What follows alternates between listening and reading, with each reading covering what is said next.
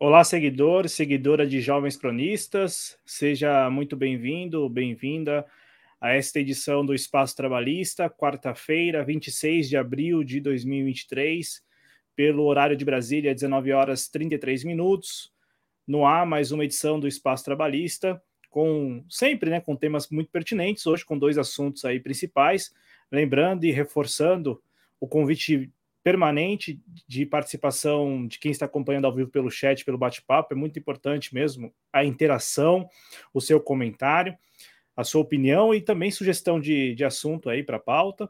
E para quem está acompanhando depois, já deixando aqui o agradecimento a quem comentou o vídeo anterior, deixe o comentário também, isso ajuda demais no engajamento aqui do vídeo. O like e a inscrição nos canais, né? Na TV Jovens Cronistas e no canal Em Nome da Rosa também fazem parte aí né, desse início de programa sempre dos nossos pedidos, né? Os pedidos aqui é, dos Jovens Cronistas e do Em Nome da Rosa. Comigo, como sempre, o parceiro Cristiano Araújo do projeto Em Nome da Rosa. Boa noite, Cristiano, tudo bem?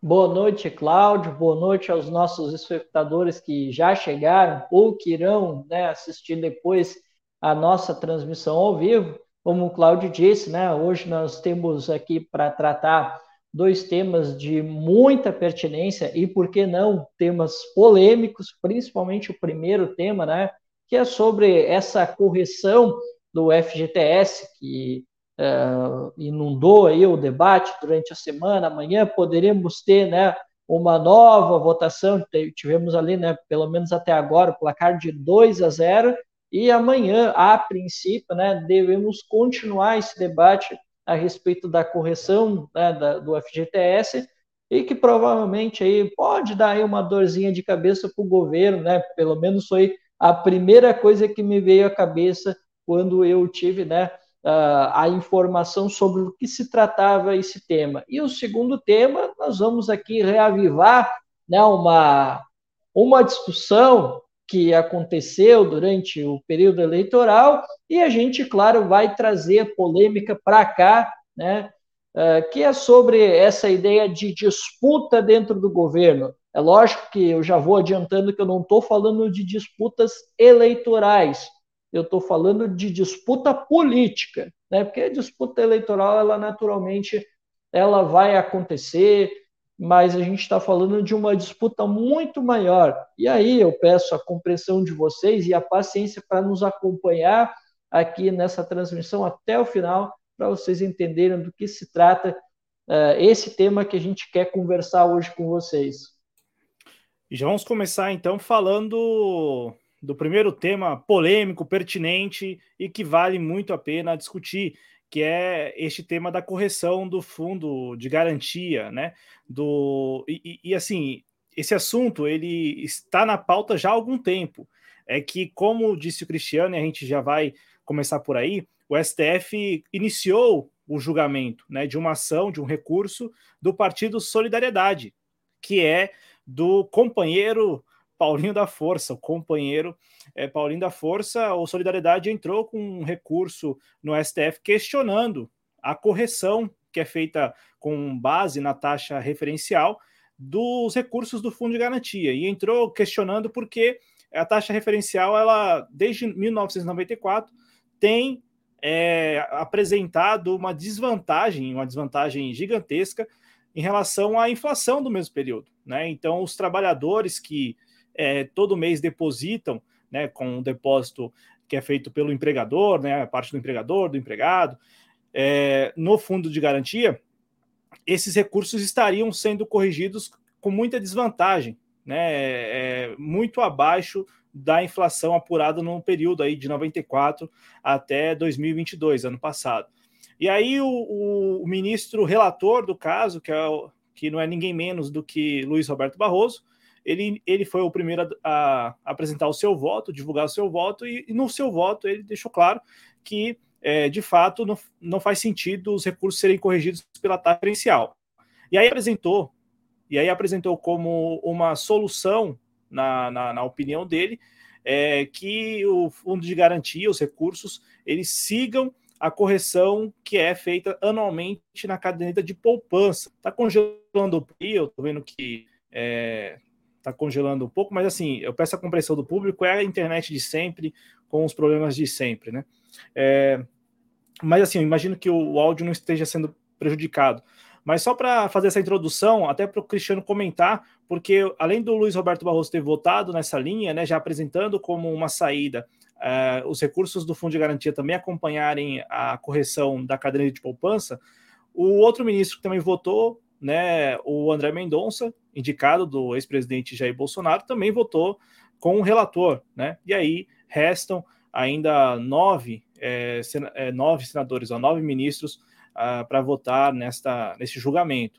E aí, com isso, Cristiano, tem de um lado o, o dos trabalhadores, que inclusive tem é, sindicatos. Eu vi hoje mesmo, assisti um vídeo hoje da, da Central Sindical CSP com Lutas, que apoia, por exemplo, a, a revisão mesmo da, da correção da, do Fundo de Garantia, apoia que a correção seja feita principalmente é, sobre os valores já depositados nesse período, então cobra aí também é, da decisão do STF que, que a decisão seja retroativa, e a proposta do Luiz Roberto Barroso é que só valha a partir do julgamento, mas enfim, tem centrais sindicais e sindicatos defendendo mesmo esse tipo de revisão, só que não concordam com o que está sendo proposto, que é é, seguir o método da caderneta de poupança. E por outro lado, então assim, de um lado, você tem é, é, entidades ligadas a trabalhadores reivindicando uma correção mais justa, principalmente com relação à inflação,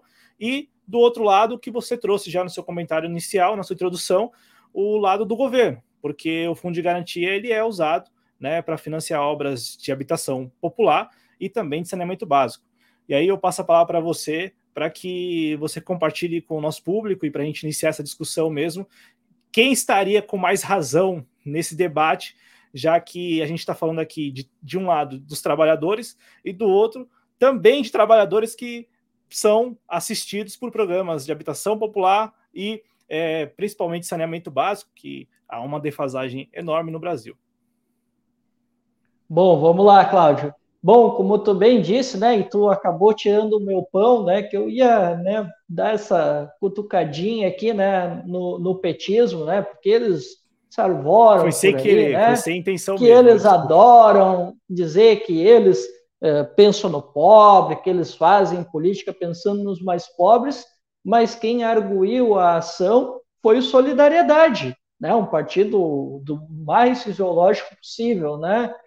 Para mim foi uma informação surpreendente também, quando eu fiquei sabendo que foi o Solidariedade que entrou com a ação em 2014, inclusive o, o Solidariedade ele sustenta também essa ideia da retroatividade, né? porque o ministro Barroso ele queria que valesse né, a partir daquilo que se desse a decisão, né, a decisão judicial. E o, já, assim como os sindicatos, né, tu citou o lutas, tu provavelmente deve ter outros sindicatos envolvidos, porque essa é uma luta antiga do sindicalismo brasileiro, né, essa correção. E e o mais estranho é a gente ver o Solidariedade, né? um partido de centro-direita, dos mais fisiológicos, encampando essa luta, enquanto que uh, o Partido dos Trabalhadores jamais encampou esse tipo de campanha para fazer essa correção. Um partido que se gaba tanto né, de ter criado milhões de empregos e com carteiras assinadas, mas né, uh, viu o problema na frente dos olhos, porque o sindicalismo ele reclama uh, do período de 99 a 2013, né, que foram períodos ali que, inclusive, a taxa referencial que tu aludiu aí no teu comentário né, de introdução, ela teve uma correção zero. Então, quer dizer, os trabalhadores não tiveram reposição nenhuma, né?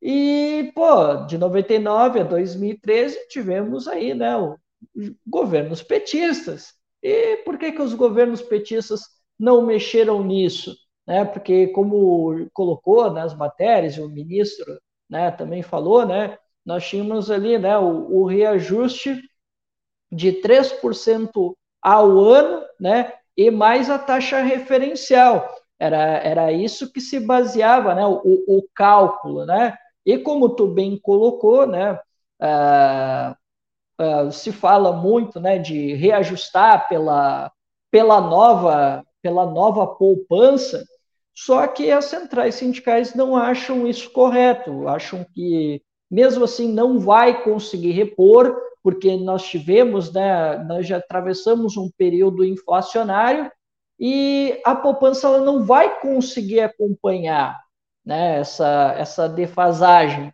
Né? Então, uh, há ali uma alternativa né, de ser pelo INPC, né, que é o Índice Nacional de Preços, que é justamente para ficar um pouco mais justo esse, esse reajuste no FGTS, né? Eh, dado aí né, a, a, que eu acabei de comentar, que teve anos que o reajuste foi mínimo ou a taxa ali né, foi simplesmente zero. Então, o trabalhador, ele perdeu demais. Infelizmente, eu não consigo lembrar o número em porcentagem agora para eu colocar aqui para o público, né? Eu sei que foi um número muito grande a, a perda, né, que do, no, nesse reajuste do FGTS no período que compreende o ano de 1999 e 2013. Né? Então, tem, tem, tem essas disputas que tu bem colocou, né? Tem a decisão do STF que quer fazer né, esse reajuste com a nova poupança, mas em contrapartida nós temos ali também né, o, o, os sindicatos que acham que é insuficiente, que não que tem que ser reajustado por um outro índice para dar mais justiça às perdas, né, porque se tem um entendimento que uh, esse reajuste do FGTS ele faz parte do salário né, do trabalhador, então né, eles veem como mais justo e pelo, talvez ir pelo INPC. Né? E do lado do governo, né, nós tivemos aí né, o, o advogado-geral da. Uh, é advogado-geral, né? Que, te, que ele falou, que ele entrou com uma ação e disse: olha, não dá para fazer porque isso vai causar um rombo nas contas públicas superior a 600 milhões, eu acho que é esse o número, né? eu não recordo muito bem os números. E, teve, e tem uma entidade de classe né, ligada uh, justamente a, ao fundo de garantia que diz que uh, os valores, as perdas são muito maiores do que as apontadas por esse órgão, né? Então, existe essa disputa. De um lado, existe né, a justiça querendo fazer o reajuste, mais um reajuste, de certa forma, insuficiente para as perdas que os trabalhadores tiveram né, nesse período que compreende o ano de 1999 e 2013, e nós temos as centrais sindicais querendo o reajuste mais justo, e nós temos o governo tentando né, apagar o incêndio, como era de se esperar, e foi a primeira coisa, inclusive, que eu pensei que ia acontecer, que o governo ia tentar estancar. E aí, Cláudio, será que o governo vai, vai broncar essa daí? Será que ele vai trucar no reajuste dos trabalhadores? Olha, eu sinceramente, né, com o tal novo teto de gastos, eu não duvido que daqui a pouco o governo não dá uma enrolada aí de dizer, não, olha, e sabe a gente não não faz esse reajuste depois, ou vamos repondo aos poucos. Eu acho que daí vai sair uma negociação, sabe? Mas honestamente, como eu penso no trabalhador, né?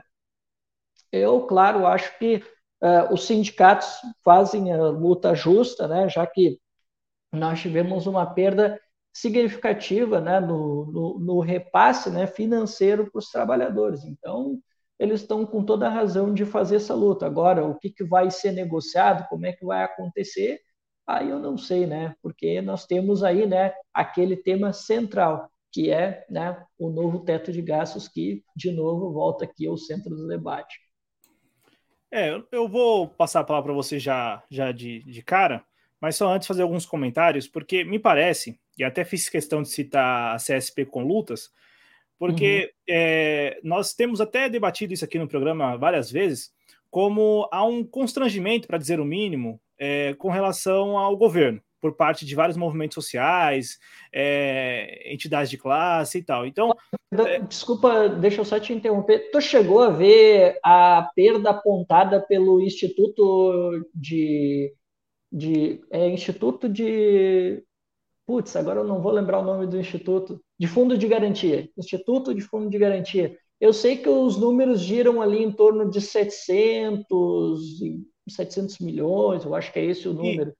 Confere aí para mim depois. Não, confere aí não mim já depois. não. Esses números eu tenho e, e aí já vou, já vou passar para o nosso público. Ah, São 700 milhões de 94 até isso. 2022. É por isso que isso. eu fiz questão até de falar de 94 e 2022, porque, como explicou o Cristiano, a ação pede, né? A, a, ação, na verdade, ela, ela pede, mas tudo indica que não vai ser atendida essa parte, pelo menos, a, da retroatividade e também, né, na ação do Solidariedade, diz lá, né, que o, quem entrou com ação, né, o trabalhador que entrou com algum tipo de ação, poderia ter os recursos retroativamente de 99 até o, o ano, o último ano, o último período, né? Por isso que, uhum. de novo, 2022. É, e, e, claro, a ação, como foi apresentada em 2000, foi, foi protocolada em 2014, valeria até 2013, mas já estamos em 2023. É, pra... mas vale lembrar, né, Cláudio? Mas vale lembrar para o nosso público, né, que já haviam ações tanto coletivas quanto individuais, né, faz, fazendo né, o pedido, né, uh, eh, para tirar esse, esse cálculo, porque ele dava um grande prejuízo para os trabalhadores, né, essa correção, né, do, do índice aí, né, já já há um bom tempo já é uma reivindicação em ações. Não, eu, eu concordo. É, é, é, que nós temos. Não, é só a título várias, de informação. Várias, é, várias nu, acho que são várias nuances dessa, dessa história, porque dá, dá a impressão, é, discutindo esse assunto agora, dá a impressão que o Solidariedade protocolou semana passada ou ano passado. Mas o Cristiano lembrou o protocolo lá no, no STF da ação que está em julgamento, né? Que é é, uma arguição, é, é, é não, é uma ação direta de inconstitucionalidade. De inconstitucionalidade, né? isso, isso, Que é arguição também, né? Eles usam também uhum. Mas assim, uhum. no, no final das contas, o protocolo foi em 2014 e eles estão julgando agora em 2023. E aí, muita, muitos trechos da ação que dizia a respeito até 2013, até 2014, ou num período restrito de 99 até o ano anterior, é, com o julgamento ocorrendo agora em 2023, a gente pula 10 anos, então é de 99 até o ano passado. Só que esse ponto já está meio que acertado que, o, pelo menos da parte do STF, é, não, não, não vai haver um, um acordo para que os trabalhadores recebam retroativamente. Né? O, tanto é que na decisão do Luiz Roberto Barroso ele até fala né, que isso pode ser discutido lá no Congresso ou uma decisão do Executivo. Então, meio que passa a batata quente, né? Ele joga a batata quente para o Congresso ou para o Executivo. Mas é, é, é, um ponto assim, um ponto que me parece muito interessante dessa discussão toda é que, para retomar o meu comentário, é que como há um constrangimento quase que generalizado então, assim, não, não podemos cobrar o governo. Ah, nós temos que ir com cuidado com as cobranças em relação ao governo. Até vocês falaram é, no, nos programas anteriores. Não é o momento ainda de cobrar o governo, não é o momento de criticar. Como há esse constrangimento, sobraram algumas poucas entidades de classe, e aí por isso que eu citei a, a Central Sindical CSP com lutas, que neste momento está defendendo aquilo que defendia lá em 2013, 2014, que sempre defendeu. Assim, mas defender isso usando as suas redes sociais, divulgando, sem se comprometer com o governo, porque, como nós trouxemos aqui no nosso programa, de um lado você tem essa causa justa e, assim, uma causa muito antiga dos sindicatos ou do sindicalismo, como diz Cristiano, sindicalismo brasileiro, e do outro lado, neste momento, um governo do Partido dos Trabalhadores. E aí eu, eu volto a palavra para o Cristiano, porque além do advogado-geral da União ter se manifestado, hoje mesmo o ministro Jader Barbalho, que é o ministro, o Jader Filho, perdão, é, que é, também tem Barbalho no sobrenome, né? Uhum. Mas Sim, é, Jader, Jader, Filho, que é o ministro das cidades, ele, ele falou, e, e, e isso me pareceu assim é, é, bem sintomático, porque o julgamento vai ocorrer, será retomado, pelo menos há a previsão de ser retomado amanhã, né? Dia 20, 27 de abril, ele disse que, de fato, se o, qualquer decisão do. qualquer que seja a mudança, qualquer decisão do EF vai impactar no que são é, tocados pela pasta dele, que é a pasta do Ministério das Cidades. Dentre esses programas, o Minha Casa Minha Vida. Né? E aí uhum. eu devolvo a palavra para você porque este este ponto, este, este ponto acho que ele é o mais sensível da discussão, porque é, tudo indica que o STF vai mudar a correção do fundo de garantia. Tudo indica que há espaço, só se o governo intervir e aí os, de repente influenciar votos de ministros, mas tudo indica que o, o haverá mudança no, na correção do fundo de garantia. E a mudança será parcial. E aí, de novo, aqui citando a Conlutas, que não que é uma central sindical que, neste momento, tem feito encampado essa, essa, essa luta tradicional do sindicalismo brasileiro nas suas redes, coisa que outras centrais sindicais, pelo menos que eu tenho visto, assim, tem só repercutido e tal, mas com todo o cuidado do tal do constrangimento e tal, né? É, mas é, esse ponto, Cristiano, dos programas habitacionais, porque assim, o saneamento básico é uma questão muito crítica no Brasil, aí tem um marco regulatório recentemente, o marco do saneamento básico, né, que é o marco regulatório do saneamento básico, que é bem recente, é, que o governo, inclusive, propôs aí uma série de decretos a respeito. Então, assim, eu vou ficar só no Minha Casa Minha Vida, que é uma bandeira do, do, do Partido dos Trabalhadores, é uma bandeira do Lula, tanto é que uma das primeiras a, a, prime, a, a, primeira ação, do, a primeira entrega do Lula enquanto presidente da República pelo, pelo terceiro mandato foi lá na Bahia, entregando um conjunto habitacional. Então, assim, é uma bandeira cara, né? Pelo menos é um programa assim que, que tem muita merece muita atenção por parte do governo do PT. Como que fica esse programa se eventualmente, eventualmente não, tudo indica que o STF vai, vai mudar mesmo, com a mudança, né? A mudança é, da, da correção, ainda que seguindo os parâmetros aí da caderneta, da nova caderneta de poupança. Olha, Cláudio, o governo vai ter que vai ter que fazer a sua engenharia, não tem jeito. Ele vai ter que fazer a sua engenharia, porque novamente a gente volta aquilo, né? Uh, o governo resolveu criar uma armadilha para si, né? Que é o tal do uh, novo teto de gastos, né? E agora com esse reajuste, como eu, a gente comentou, né?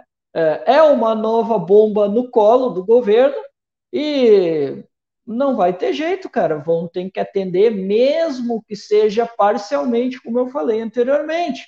Porque imagina o constrangimento, Cláudio, uh, se acontece de o um governo não atender esta demanda, ou se acontecer de atender a demanda ali né, dos trabalhadores, né, e não ter lá muito para onde jogar.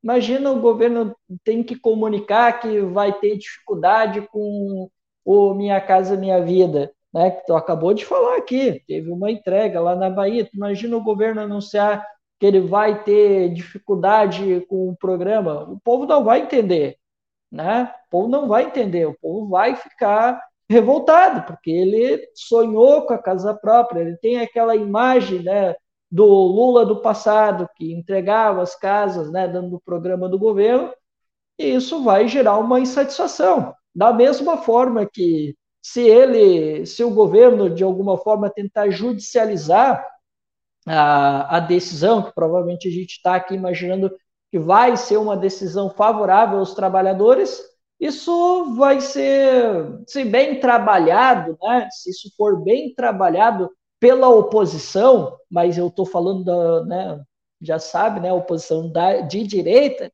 isso aí vai cair como uma bomba no colo e vai dar uma certa, uma certa verniz, né, um certo verniz de razão para a direita de fazer a crítica. Tudo bem que pode ser que a crítica seja a mais canalha possível, uma crítica oportunista, mas quem é que vai poder dizer que a direita está errada né, na crítica que está fazendo? Vai ser difícil, né? E, poxa, sem contar que vai ser um constrangimento total se as centrais sindicais não cobrarem, porque é, a gente já tem falado né, há algum tempo, e tu bem lembrou aqui, né, e acho que fez muito bem né, em ter falado isso, Cláudio. Está na hora né, das centrais sindicais pararem com esse negócio de fazer a reivindicação e não cobrar de quem tem que cobrar. Tem que lembrar que o governo não é mais o governo Bolsonaro, não é mais o governo FHC. Agora a bronca de vocês é com o governo Lula. E se o ministro Barroso ele chegar a uma conclusão, olha, se vocês querem um reajuste mais justo, então deixa essa bomba com o governo, deixa essa bomba com o Congresso Nacional. Então é hora dos, do sindicalismo brasileiro cobrar do governo. Ou vocês vão ficar a vida toda nessa de ficar contemporizando, não, vamos tomar cuidado com a crítica, porque senão a direita volta, senão isso uh, favorece a direita. Não, o governo agora é do PT, o Partido dos Trabalhadores, quem sempre disse que luta pelos trabalhadores. Então, sindicalistas do meu Brasil, cobrem o governo Lula, cobrem o governo Lula. Não esqueçam, vocês não devem favor nenhum ao governo Lula. Cobrem o governo, porque é ele que tem que fazer mudança. Agora, como ele vai fazer engenharia para continuar, por exemplo, o programa Minha Casa Minha Vida, que é um programa necessário e que precisa ser continuado, porque, independente das críticas que a gente tem ao programa, mas ele precisa ser continuado porque o trabalhador, né, ele quer ter o seu sonho da casa própria. Então, o governo que está aí, né, vai precisar dar o seu jeito, não, não vai ter muito para onde fugir e digo mais, né? O governo, né, armou aí uma grande sinuca de bico, né? Ou faz ou não faz. E se não fazer, a gente sabe que o custo disso é uma grande impopularidade.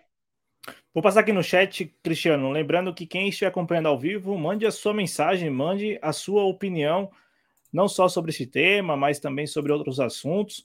Agradecer ao Caio de Mac, é isso? Caio de Marque está aqui com a gente. A é Caio Demarque, eu imagino, né? É isso, né? Demarque. É, eu então, acredito então, Caio, que sim. Caio Demarque, a Amanda Costa com a gente aqui, a Amanda, o John Ribeiro, é, o Cristiano Fanfa, compatriota, né? Sempre com boa noite dele aos compatriotas. E a Lolita, é isso? Lolita Sala isso. com a gente aqui. Ela, ela escreveu um comentário sobre esse assunto. Vamos lá. A mesma coisa a gente tem que dizer sobre os juros. Não é dos banqueiros que temos que cobrar a taxa de juros, nem do banqueiro Mor, o Campos Neto. Está na mão do Barba acabar com a farra dos juros. E, Exato. A, e aí ela falou aqui, aproveita, aproveita e fala da treta do Twitter hoje. A, a treta de hoje, qual, qual foi a que você está acompanhando, Cristiano? Se estiver acompanhando, quiser Olha, esclarecido, à vontade. Então, assim, eu, eu não estava, eu não sei se é a mesma, né? Eu não é, sei se é a mesma várias, né? treta. Né? né? Porque pode estar rolando várias tretas uh, por aí, de repente eu não estou sabendo. Né? Se a Amanda quiser comentar aí comigo do que, que se trata, eu sei de uma briga aí de militância que aconteceu aí de um militante do, do PDT do Paraná com militante do PDT de Minas Gerais. É a única que eu sei, até porque eu não tô, não tô muito ativo ultimamente lá no, no Twitter, mas eu não sei qual é a treta. Se, te, se tu quiser me dar uma dica, é, fique à vontade para me dizer qual é, porque a única que eu sei é essa. Dá uma dica aí, então. Dá uma dica aí, Amanda. Manda aí um. Ela já, já falou que é essa mesmo. Mas aí você ah, pode deixar. Tá. Cê, cê, vamos deixar. Vamos guardar então para daqui a pouco. Aí o Cristiano, se quiser, claro, abordar essa treta.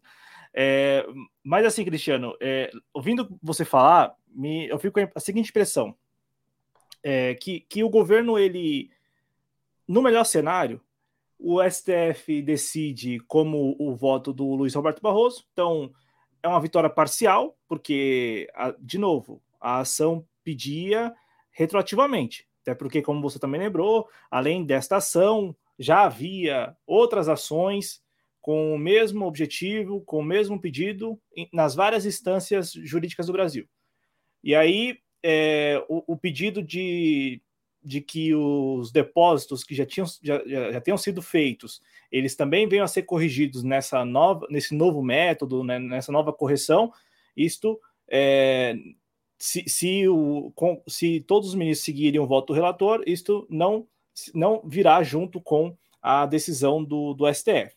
Então será uma vitória parcial. às vésperas aí do dia primeiro do trabalho, dá até para fazer uma, uma campanha institucional para o STF. Olha aí, o STF embarcando no Dia Internacional do Trabalhador. Mas é, se eu entendi bem você falando, e a impressão que eu fico é essa: se o, se o STF decidir por isso, decidir por uma vitória parcial para os trabalhadores, o governo, é, assim, ele não sai tão prejudicado, porque não teria que pagar, não é? Não teria que pagar o, os valores que não foram corrigidos. Que aí, de novo, é uhum. é aquela janela lá da década de 90 até o ano anterior, até o ano passado. É, isso no melhor cenário. E aí o governo ainda consegue, eu imagino que consegue até driblar com uma boa comunicação, consegue até incorporar isso no, no, no que eles têm chamado de cesta, né? De, de, de políticas que será apresentada agora no dia 1 de maio. Né? O Lula é, prometeu apresentar aí várias medidas no dia 1 de maio, assim como fez no dia 8 de março, no Dia Internacional da Mulher. Há essa expectativa, inclusive há também a expectativa de que ele participe, pelo menos aqui em São Paulo. É, o convite foi feito, né, um, do ato unificado das centrais sindicais, várias centrais sindicais, quase todas, só não a Conlutas. A Conlutas vai realizar aqui em São Paulo um ato em outra é, em outra na região, região central da capital, mas em outro ponto, ele, a Conlutas vai realizar um, um, um, ato na Praça da Sé, diferente das outras centrais sindicais que vão se reunir é, no Vale do Agabaú, que é no centro de São Paulo, mas pontos diferentes. Em, em resumo, então, assim, no melhor cenário, o, o, a decisão do STF, essa decisão do Luiz Roberto Barroso, ela já agradaria o governo, porque o governo conseguiria incorporar até essa medida né, do, da correção como uma medida sua, poderia vender como sua. Né? Agora, no, no pior cenário, Cristiano, e aí eu passo a palavra para você, porque a gente poderia até especular um pouco.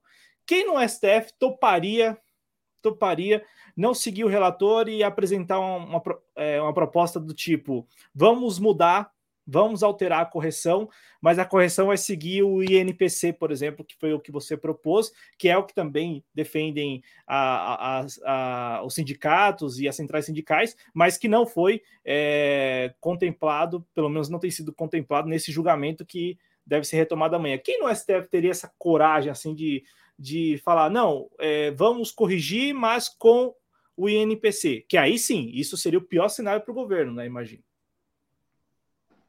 Bom, vamos lá então, Cláudio. Olha, respondendo a tua última pergunta, eu acredito que não teria ninguém que faria esse tipo de, de revisão, não. Por, por esse índice, não. Né? Até porque, pelo menos até o momento, não me parece que há uma inclinação nesse sentido. E a gente tem que lembrar sempre né, que a, quem, quem manda no Estado é a burguesia né? E a gente sabe que além disso, né, o discurso, o discurso de austeridade fiscal, ele não está só dentro dentro do, do Congresso ou na presidência da República, né? Ele também está no judiciário. Quantas vezes a gente viu um ministro aí dando opiniões sobre política, dando opiniões sobre orçamento, né? A gente já viu opiniões das mais variadas.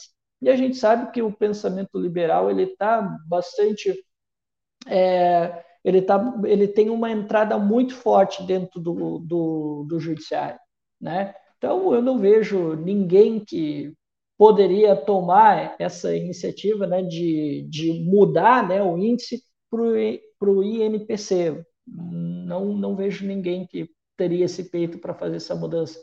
Até porque, né, seria um reajuste que ele traria né, um gasto provavelmente muito maior né, do que a nova poupança, e aí, né, meu amigo, eu não vejo ninguém que ia topar uh, essa aventura. Até porque, Cristiano, e não poderia deixar de destacar isso da sua fala, da sua fala anterior, é, até porque se, se o, o melhor cenário, alguém pode falar assim, ah, não, mas o melhor cenário para o governo é o STF decidir não corrigir não mudar a correção. Uhum. Tá, mas se não muda a correção, e aí as centrais sindicais teriam que cobrar do governo. Uhum. Não é isso? Então, assim, isso. assim, o melhor cenário para o governo, que seria o. Se alguém dizer que o melhor cenário para o governo é uhum. é não votar, com as, com as centrais sindicais constrangidas, aí sim. Então, ah, o STF decidiu, o assunto morreria ali, com a decisão uhum. do STF. E se não jogasse lá batata quente para o Congresso? Agora, tu, tudo indica, eu falo tudo indica porque nós já tivemos o voto do Luiz Roberto Barroso e na sequência do Mendonça, que não, não tem perfis semelhantes no STF, né? Então, uhum. imagino que, assim, para formar uma maioria a favor da mudança, eu acho que amanhã, amanhã, ou no máximo mais uma sessão, acho que vai ser suficiente. Mas, assim, esse melhor cenário para o governo, né, que seria não votar, pode se tornar um pior cenário, uma vez que, de repente, haveria a cobrança da parte das centrais, ou de algumas, ou internamente nas centrais. Então, assim, até para as centrais é interessante que o STF decida isso, porque aí o governo ficaria com a, com a. E aí não é só o governo Lula, o governo Bolsonaro fez muito disso, né? Aquela Sim. desculpa de que ah, foram eles, foram eles que decidiram. Não só o STF, mas o Congresso. Uhum. O Bolsonaro vivia falando isso, né? Mas isso aí veio do Congresso, isso veio do STF. Então caberia agora o governo Lula falar isso. Não, isso é uma decisão do STF. Porque eu fico pensando, se. Aí eu voltando ao que você falou, se as centrais sindicais decidem cobrar, se eventualmente o STF não votar, não não definir uma alteração na correção, aí, o, o, aí a situação fica bem, bem sensível. Ainda mais agora, né? Às vésperas do Dia do Trabalhador ou no mês do, do, do trabalhador, o governo com essa decisão. Olha, eu vou precisar, porque aí o governo não poderia propor apenas o reajuste da caderneta de poupança. O governo teria que propor mais do que isso já que é um governo dos trabalhadores, né, não, não poderia ficar restrito a, a, um, a, a, um, a uma correção que já é criticada também pelo sindicalismo brasileiro, né, essa correção da, da poupança. Então ficaria nessa sinuca de bico aí, né? É, é interessante como o, o, o STF julgar e decidir, a, a, ao mesmo tempo em que pode futuramente é, é, suscitar situações é, críticas para o governo, mas por hora dá uma, dá uma boa desculpa, né? Porque aí é o STF. E aí, é, com certeza, ainda mais o governo Lula que tem né, como um, um dos seus lemas prediletos a, a, defesa intransigente do Estado Democrático de Direito, do, do STF, por aí vai, aí é, a decisão se cumpre, não é isso?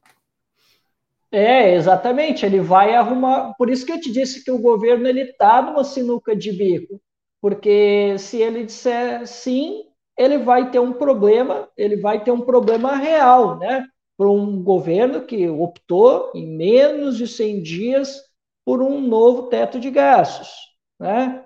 E se ele disser não, bom, as centrais sindicais, né? Elas vão ficar constrangidas, né? Uh, imagina, tem, tem que estar cobrando do governo do PT, porque senão a direita volta, eles vão ser reféns do próprio discurso, né? Uh, esperamos né, que algumas centrais tenham alguma independência né, para cobrar, né, Cláudio? Está na hora de começar a cobrar, porque provavelmente, como a gente disse, vai haver uma decisão favorável aos trabalhadores, mesmo que ela não seja a decisão das melhores. Mas, ô Cláudio, mas, vamos, mas vem cá, vem cá.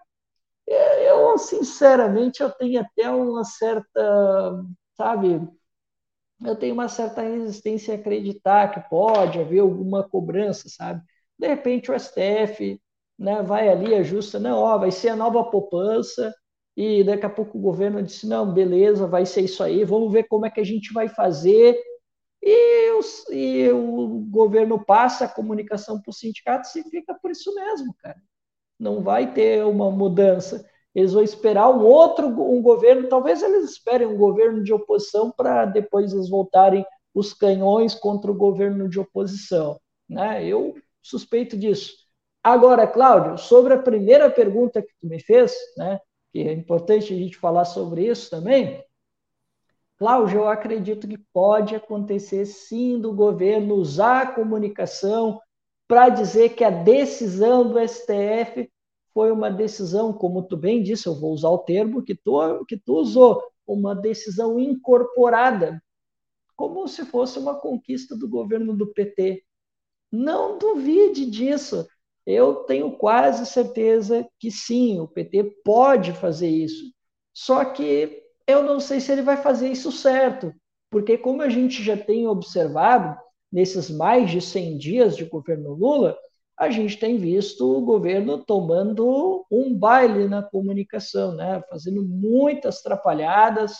Né? Um ministro diz uma coisa, o Lula vai lá e desautoriza, daqui a pouco é, o governo tomou uma medida impopular, como foi o caso lá da taxação das varejistas asiáticas, aí isso causa um mal-estar geral e o governo tenta justificar de forma muito apressada e a comunicação foi uma tragédia.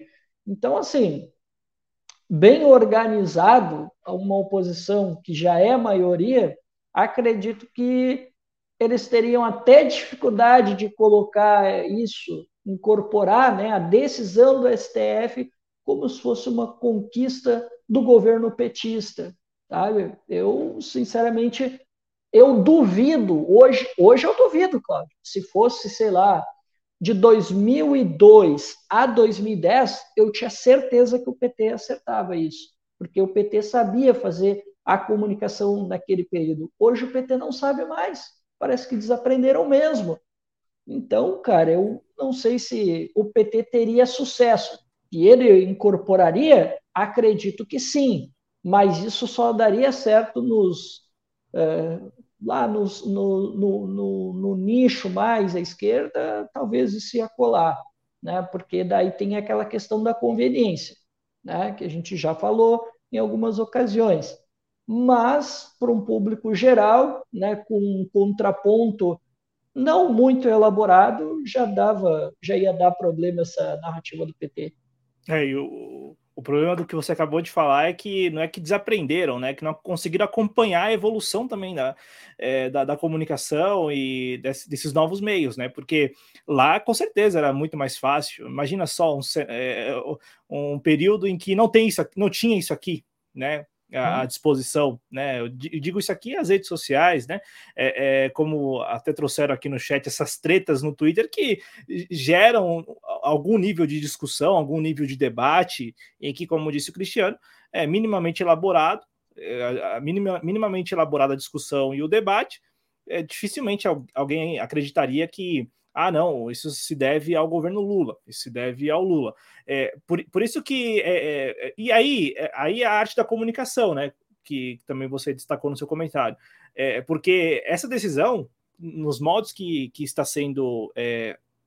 Que, que, que, pelo menos parece, né? Que é, que é, complicado. Uma vez eu acho que a gente fez um programa aqui falando que, a, ah, não, o STF vai fazer isso, aí no final das contas o STF foi.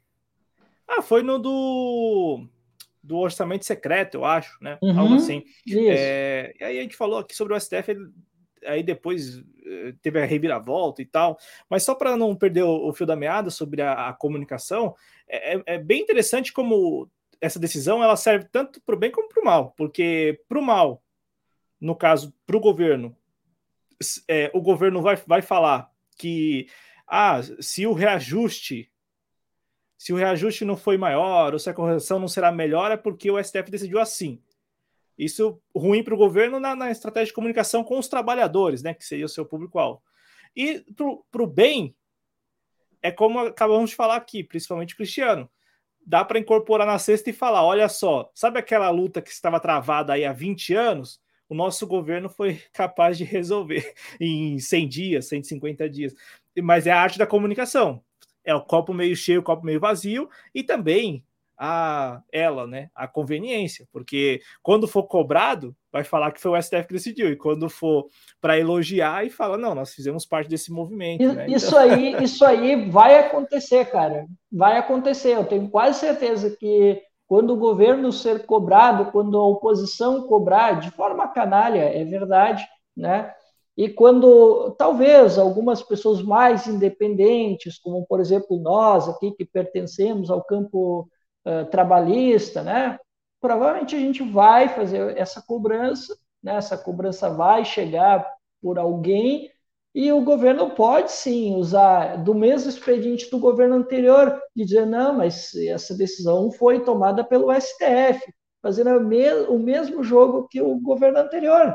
Né? E aqui eu já quero dizer que não estamos fazendo nenhuma falsa equivalência, a gente está só colocando aqui em perspectiva né, as práticas políticas que, independente da ideologia, independente da pessoa, elas podem se repetir. Isso não tem nada a ver com a tal da falsa simetria, que muitas vezes o petismo usa isso para tentar interditar o debate ou simplesmente para calar a crítica, né? Que é, na verdade, o que mais incomoda o petismo.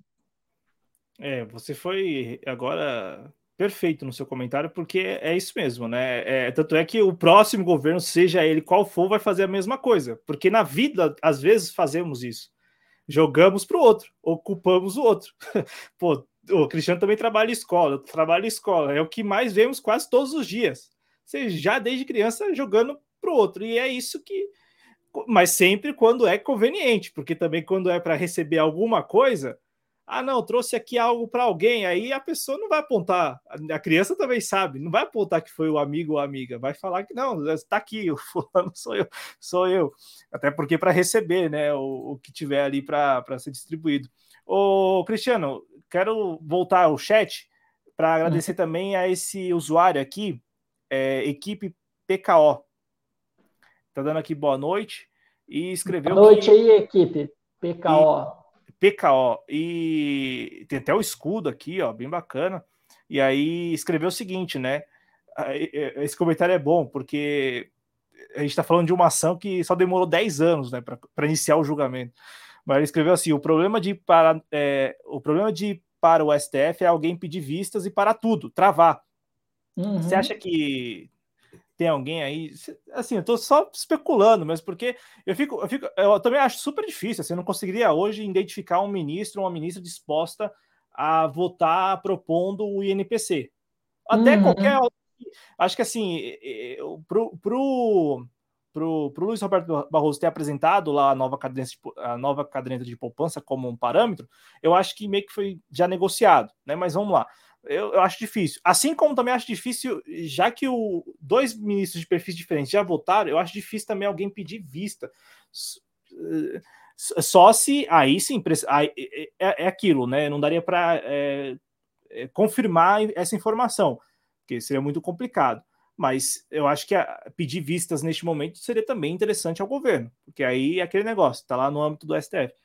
Mas é, é, complicado, né, Cristiano? Quando você tem uma ação que demorou 10 anos, cara, para iniciar a, o julgamento e que corre esse risco mesmo, como disse o, o, usuário aqui, de alguém pedir vistas e travar ainda por mais tempo, parar a, a, o julgamento, né? Olha, equipe PKO, eu acho, olha, improvável, tá? Porque assim, é uma causa bastante popular, e como o próprio Cláudio já falou, né, nós temos perfis diferentes de ministros e eles já votaram favorável a, a essa correção do fundo de garantia. E eu também, assim como o Cláudio, entendo que é um entendimento da própria corte. E por que, que eu estou dizendo isso, o equipe PKO? Porque assim, esse debate sobre a correção do FGTS, ela é uma discussão muito antiga, tá? E em 2000 e antes, né, da, da, da ação da ação direta de inconstitucionalidade do, do Solidariedade, as centrais sindicais já apontavam que a taxa referencial, o TR, ela, ela era inconstitucional. E alguns ministros também entendiam que essa taxa ela era inconstitucional, só que nunca houve é, um consenso né, sobre isso, nunca se formou um consenso sobre isso. E até 2014, quando ocorreu essa ação direta de inconstitucionalidade, é, não havia esse entendimento. Alguns ministros, volto a repetir, entendiam que sim, só que só se fechou um consenso a respeito disso, salvo engano, no ano de 2018, que aí a corte chegou a uma conclusão, não, olha, o TR, né, a taxa a taxa referencial, ela é inconstitucional, ela não pode ser uh, referencial porque ela causa um dano, né, na, causa uma queda na, na renda do trabalhador, né, então, ela não pode, o trabalhador não pode ficar com um rendimento abaixo da poupança. Voltou a lembrar, né, que esse o reajuste era 3% anual e mais o TR. Esse era o cálculo do, do fundo de garantia. Enquanto que a, a poupança né, era 0,5% ao mês. Então, assim, no fim das contas, o reajuste era menor do que a poupança. Então, por isso que houve esse entendimento da inconstitucionalidade, se chegou a um consenso né, em 2018 que ela era inconstitucional e precisava mudar, e agora a gente teve né, o início desse julgamento na semana passada, e nós vamos ter uma sessão amanhã para ter mais uma votação, e eu acredito, assim como o Cláudio, né, que nós vamos precisar de uma outra sessão, e aí sai a decisão dentro da corte. É um julgamento que só está no começo, apesar dessa expectativa, né, de que o que é também aí hoje a comunicação é a pauta do espaço trabalhista, né? Porque para o STF também seria interessante dar esse presente presente entre muitas aspas aos, Sim, aos, ainda mais, ainda mais, né? Com certeza, ainda mais. Deixa eu só tocar um outro ponto.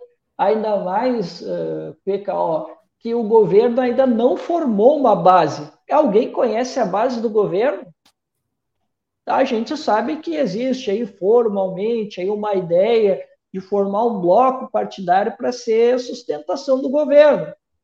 Mas a gente já viu o governo conversando, já viu esse bloco conversando com o governo Lula. Eu confesso para vocês, acompanho o noticiário político com muita frequência, não vi nada até agora. Eu sei que existe, né, um bloco que envolve lá desde o PDT ao PSDB, né? Seria um bloco de, de apoio ao governo, né? Mas até agora a gente não sabe o que está sendo negociado, porque né, quando tu forma uma, uma coalizão, tu forma né, um, um, uma base de governo, ela sempre, né, em geral, é pautada em alguma coisa, é falado né, sobre aquilo que o grupo pretende. E até agora a gente não ouviu nada. Por isso, né, no vazio de poder, eu não acredito que o STF, sabe, iria travar uma pauta dessa, porque iria beneficiar os trabalhadores e a corte ia sair por cima, convenhamos, né? Então, eu não vejo motivo algum para que eles travem essa, uma pauta como essa. É verdade. Esse aspecto é, acho que é o mais essencial dessa discussão toda e principalmente desse temor aí que o, o equipe PKO né, levanta sobre a uhum. possibilidade de um pedido de vistas e de travar o julgamento. Ô, Cristiano, podemos passar então para o segundo assunto ou você tem algo a acrescentar sobre o primeiro ainda? Tem, tem mais mensagens aí do chat? Não, não, do chat não. Por enquanto não. não eu não sei se a Amanda está aí, mas, eu, mas se ela estiver aí, eu vou comentar rapidamente da treta, tá? Uh, eu, assim, Amanda, eu não sei o que que o, a, o, quem provocou, eu não sei o que que essa pessoa falou. Eu só sei que ela citou lá que, o, que a parte provocada, né, é, era um infiltrado, né, sei lá por quê, né, mas independente das razões eu vou dizer para ti assim, sem ficar em cima do muro, gostei. Porque aquele cara, o provocadorzinho barato lá de Minas Gerais, ele realmente merecia mesmo uma boa de uma escamada para deixar de ser palhaço, né? Que gosta, gosta de ficar aí é, fiscalizando militância. Então, sabe, quando começa a ficar muito de estrelinha, muito fiscalzinho, né? Aí realmente tem que tomar e eu achei que foi bem merecido. Confesso que dei muita risada né? para fins de entretenimento legal, mas claro, não é o foco. Acho que a gente não tem que ficar expondo esse tipo de coisa. Mas eu confesso sim, sem hipocrisia, que eu me diverti pra caralho vendo isso. Então tá aí o comentário do Cristiano sobre uma das muitas tretas do Twitter o, o Cristiano, podemos falar do próximo assunto? Então, Sim, então, podemos avançar. Tá, tá em disputa o governo? Por favor, explique para a gente o que, que você quer dizer com isso. Então, vamos lá, Cláudio. Uh, quando a gente fala né, de governo em disputa, como eu bem coloquei aqui, né, a gente não está falando de uma disputa eleitoral, né, a gente está falando de uma disputa política. Por que, que eu estou aludindo para a disputa política? Porque, assim, quando vem a eleição, muitas, muitas pessoas, é, que eu vou citar o nosso grupo, né, os trabalhistas independentes ou dos trabalhistas uh, que estavam ali, né, que hoje estão lá no governo, né, eles cobravam, pô, mas e aí? Vocês, é sério que vocês estão falando isso na campanha? E a gente foi cobrando, foi cobrando, e a gente realmente, assim, a gente incomodou mesmo esses grupos que faziam a comunicação para o PT, é, centrais sindicais, sabe? A gente realmente fez a cobrança, né? E, assim, em alguns momentos a gente não precisou ver. Os próprios movimentos, os partidos, começaram a ver que, sabe, eles precisavam tomar alguma ação. E aí uh, eu vi de alguns partidos políticos, de alguns movimentos, pode ser o sindicalismo, pode ser qualquer outro movimento, tá? Porque isso eu vi em vários outros uh, atores políticos aí colados com o petismo. Eles disseram: não, o governo pode estar dizendo aí, né, o que está dizendo, mas nós vamos disputar o governo pela esquerda. Tu lembra muito bem quem é que saiu com esse tipo de debate, né? Diz que tinha entrado, né, com, com o PT já desde o início, porque ele ia forçar o PT a vir para a esquerda ok, né? A consciência ingênua aí acreditou que ia disputar o governo. E aí, Cláudio, nós já passamos mais de 100 dias e o PSOL, e aí que eu estou nomeando agora, né? Que disse que ia puxar o governo Lula à esquerda, agora, até poucos dias, né? porque parece que houve aí uma manifestação do pessoal, eu tive acesso por um amigo do pessoal, mas até pouco tempo o pessoal que disse que ia puxar o governo à esquerda estava ó pianinho para o novo teto de gastos do bem, como a gente bem apelidou aqui. Aí agora essa semana, né, para meu alívio, o pessoal, a, federação, né, pessoal rede, acabou se manifestando, né, que eles não concordam com, com o teto de gastos, eles escreveram documento público, né, que era o que eu esperava. Aí eu, ok, fizeram a parte deles ali de, pelo menos, né, fazer o documento. Mas é aquilo, eu quero ver na prática a cobrança. Não adianta só fazer o documento para dizer que tomou uma posição. Eu quero ver o, pessoal que disse que levaria o, o governo mais à esquerda cobrar do governo.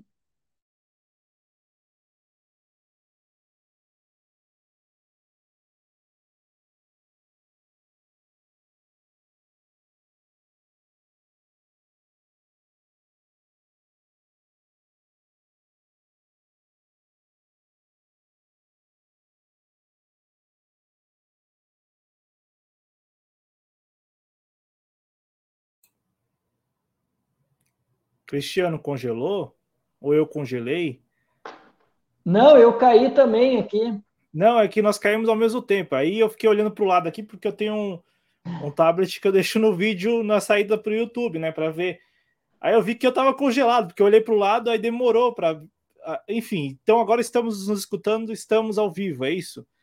Então, uhum. eu quero que você, eh, assim, eu, eu, estava escutando até a parte em que você fala colocar em prática, né? Você falou documento que Exato. foi apresentado, você Exato. teve acesso, mas colocar em prática. Isso, perfeito. É, como eu disse, né? Tu ter um documento de que há uma posição oficial da federação é um avanço interessante, mas é preciso ter a cobrança para que o governo mude, para que a gente não siga né, aquilo que o governo está dizendo sobre o novo teto de gastos. Disputa essa porcaria desse teto de gastos. Disputa essa porcaria. Para a gente realmente dar um basta. Né? Tudo bem, como disse, é um avanço a posição. né? E eu espero que outros partidos tomem o mesmo lado, o PCdoB, o próprio PDT, né? Eu tenho uma identificação maior com o PDT. Espero que o PDT também faça algo nesse sentido, de ter também o seu documento oficial se posicionando como partido e que cobre também. É o mínimo que a gente precisa pedir num governo auto-referido de esquerda, né? Porque senão, como é que a gente vai explicar né, as posições que nós tomamos na eleição passada? Como é que vai ficar, por exemplo, né, o discurso do Ciro Gomes, que deve retornar agora no evento em maio em Lisboa, como é que vai ficar o discurso do Ciro Gomes quando o partido, por exemplo, toma uma posição de silêncio com relação a uma proposta bárbara como é esse novo teto de gastos que Cláudio, nem mesmo Temer, nem o Guedes e Bolsonaro tiveram uh, a audácia de fazer aquilo que o Lula e o Haddad fizeram, que é de colocar dentro do teto o BNDES os bancos públicos. Nem eles fizeram isso, Cláudio, mas o governo Lula fez. Eu ainda tenho que amadurecer esse debate, talvez a gente ainda vai trazer aqui o Ivan ou um outro economista para a gente discutir o, o, o, projeto, né? o novo teto de gastos que foi apresentado. Mas, para mim, Cláudio, eu já acho que talvez esse novo teto de gastos do bem, porque é o do PT, né? Daí é do bem, né? Já é pior do que o do que a regra anterior. Eu já estou achando isso, sabe? Mas vamos voltar aqui ao, ao tema. E aí, Cláudio, não para por aí, não para só no PSOL, não para só nos partidos de esquerda. E aí eu quero ir para um debate da semana. É, que eu estou dizendo, né, que o governo Lula, muitos falaram aí que ia ser um governo de disputa. E aí, Cláudio, nessa semana nós tivemos né, uma, uma manifestação bastante é, contundente do MST nessa semana, né, que eles ocuparam a sede do INCRA né, em 12 estados, é, tiveram também na. Como é que é? Na, na Embrapa. Na Embrapa, na Embrapa. Isso, tiveram na sede da Embrapa. E aí eles estavam né, lá fazendo essas reivindicações e tal. E aí alguns governadores começaram a dar uma chiada né, para o Lula, e aí o governo começou a se posicionar, o governo que até então estava calado, né, começou a se posicionar e disse que não era favorável uh, aquilo que o MST estava fazendo, e inclusive o ministro Paulo Teixeira, né, ele disse o seguinte: ele disse, olha, nós somos a favor da reforma agrária, mas essa reforma agrária só vai acontecer se o MST ele deixar de invadir, deixar zonas invadidas. Olha, olha o absurdo, o governo que historicamente dizia que lutava pela reforma agrária. Cláudio, eu quero lembrar aqui uma polêmica, tá? Eu vou lembrar uma polêmica lá do lá do Roda Viva, tá? Lula sendo entrevistado no Roda Viva, eu acho que o ano foi 95, 96, o ano não importa muito, tá? Mas foi nos anos 90. E aí, um, um dos, do, dos convidados né, do Roda Viva fez uma pergunta, né? E aí, o que, que tu acha aí do Ciro Gomes? Eu não sei se foi essa pergunta, tá? Mas eu sei que ele se referiu ao Ciro Gomes. E aí o, o Lula disse, olha, ele falou um pouquinho sobre o Ciro Gomes, eu disse, ah, mas nós temos divergências. Por exemplo, você já viu o Ciro Gomes alguma vez falando de reforma agrária? Ele nunca falou de reforma agrária. E aí ele começou a contar a história né, do PT, né, um grande defensor da reforma agrária e tal, né, fez todo aquele discurso embaladinho para uma certa militância, correto? E agora o Lula, né, no seu terceiro governo, através do seu ministro, né, o Paulo Teixeira, que é do PT, está aí agora falando que a condição para que aconteça a reforma agrária é de que o MST deixe de lado as invasões. É esse o termo que o Lula está usando e seus ministros estão usando. E aí o, o ministro da Agricultura, né, também se posicionou no mesmo sentido, condenou as invasões do MST. Então, assim, Cláudio, tudo isso vai ruindo aquele castelo, aquela narrativa do, dos movimentos sociais também, de que o governo Lula ele era um governo em disputa, que esses movimentos eles iriam, de certa forma, fazer com que o governo se posicionasse para os trabalhadores, se posicionasse mais à esquerda. E esse, Cláudio, é apenas um preâmbulo, porque a gente vai tocar em mais outros movimentos e outras conquistas que o PT está traindo. Né? Algumas ele tem atendido parcialmente, né? ou não tem feito aquilo que os movimentos estão pedindo. Mas a gente já vai entrar nas outras polêmicas. É, não, e eu já devolvo a palavra para você para a gente entrar lá nessas polêmicas, por gentileza, porque. Não tem comentário é... aí no chat, não, é? Não, ainda não. não ainda não. Tá che... Eu peço então ao nosso público que comente pelo chat, mande aí mensagens que a gente vai acompanhando Isso. ao vivo. Vamos, vamos, vamos aproveitar aqui né, o espaço, né? Para a gente pedir para o pessoal dar o like, compartilha com os amigos, com os inimigos também, porque sabe como é que é, né? Tudo é engajamento. O ódio, ele também engaja. O ódio, ou a crítica, como vocês quiserem usar, ele também gera engajamento. Então, traz aí os inimigos também, compartilha lá no grupo bolsonarista, compartilha no grupo petista, vai espalhando esse vídeo para a gente ganhar maior alcance, para a gente né, ter um público bacana e também para surgir as críticas. Né? A gente não se importa desde que não saia, por exemplo, ofendendo o convidado, ou fazendo ataques pessoais, aí está tudo certo. Se não rolar isso, mas tiver uma crítica franca, as discordâncias, elas são muito bem-vindas, né? E a gente, aliás, a gente quer, né? Porque também é saudável o debate as discordâncias. Sim, e é por isso que quem estiver acompanhando ao vivo, reforça o convite, bate-papo aqui no YouTube, para quem estiver no, no Twitter ou no Facebook também. No Facebook dá para mandar mensagem. Então, se você quiser mandar mensagem no Facebook, já manda aí que a gente recebe aqui. Assim que chegar as mensagens, eu repasso aqui para a gente ir discutindo. Mas se tiver mais polêmicas, porque este segundo tópico do programa, é, eu, eu particularmente, assim, tenho visto que a disputa ela tem ocorrido, mas em outros é, patamares, né? E aí até por isso, é, vou aqui é, contar para o nosso público que o Cristiano ele manda a sugestão de tema e não necessariamente nós conversamos, enfim, sobre a pauta e tal.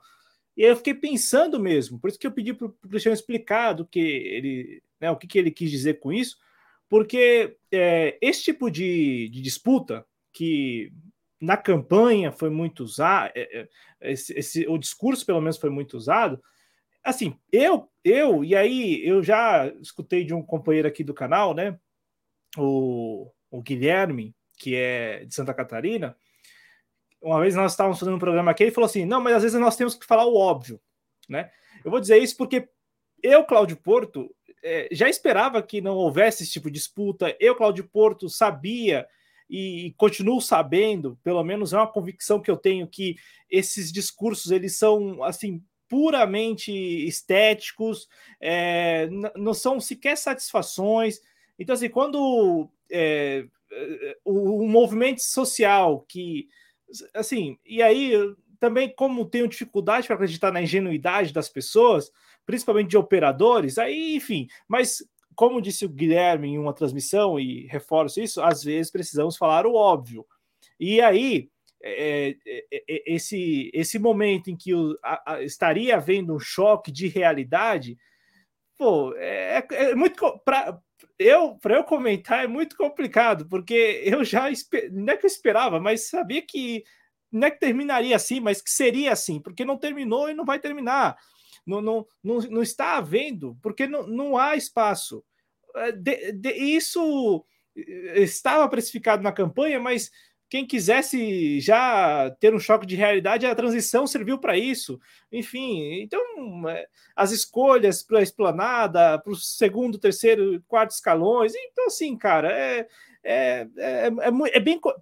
Para eu comentar, é muito complicado, porque para quem já esperava e espera que as coisas sejam desta forma, em que um, um movimento social, não é que ele dá de portas abertas no gabinete, mas que também para ele faz, é, é como se isso também fizesse parte, ou como se isso já fizesse, estivesse negociado, sabe? É, é, é essa conversa mesmo de reforma agrária, pô, desculpa, não é o MST. É, é complicado, mas assim, não é o MST brigando no governo ou disputando espaço no governo que vai ocorrer, porque não vai ocorrer, não está não, não, não tá nos planos. É isso. E o ministro vai continuar falando que, que o governo vai tentar fazer, governo... mas não vai, porque não vai. Porque não, não, não agora é, investimento, subsídio para o agro, com certeza, porque já tem e vai continuar tendo. Então, assim, sabe, quando, quando as coisas já estão tão óbvias que, tipo, para comentar, eu e, e, de novo, acho que é sempre importante, e neste caso, é, antes falávamos o, o óbvio para os bolsonaristas. Neste caso, estamos, e aí mais o Cristiano e, e vários outros companheiros aí, tentando falar o óbvio para pessoas que estão no mesmo campo que o nosso. Né? Mas é o óbvio. O óbvio é, é, é, isso. O óbvio é que os interesses, o lobby, prevalecem sempre e vão prevalecer também neste governo, como sempre Cristiano se, é, como Cristiano sempre fala, autorreferidos de esquerda. É isso. Está tá prevalecendo e vai continuar prevalecendo.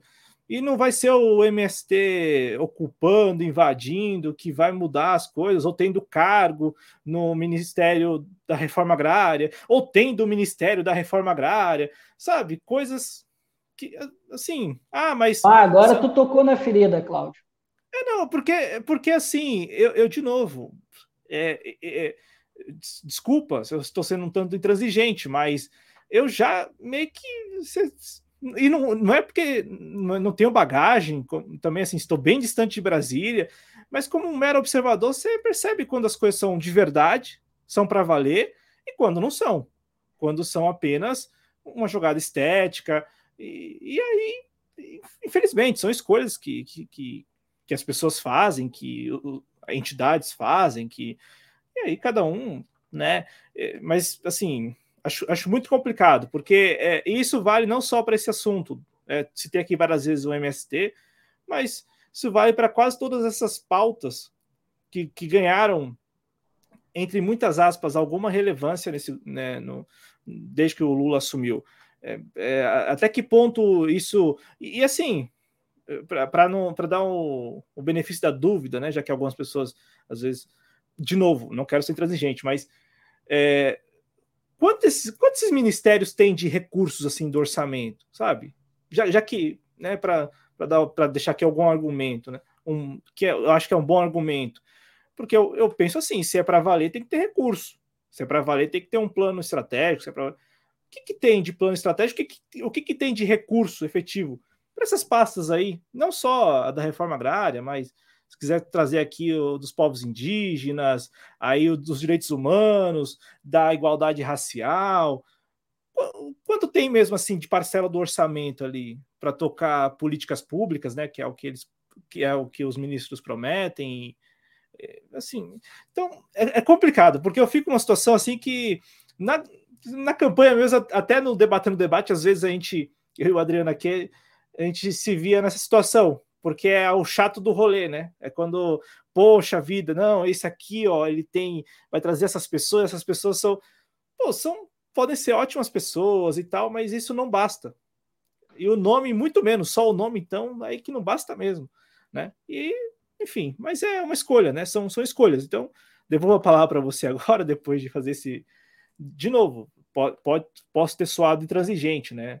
Mas acho que para mim isso já era uma questão muito óbvia, sabe? De que é, é, eu acho que é o, se, no mínimo aí pessoas iludidas que, que acreditavam mesmo, piamente, que não, seria possível, vamos ali na trabalho de formiguinha e tal. Desculpa, gente, mas não é não é assim que, que qualquer governo é, é, é toca essas agendas ou considera.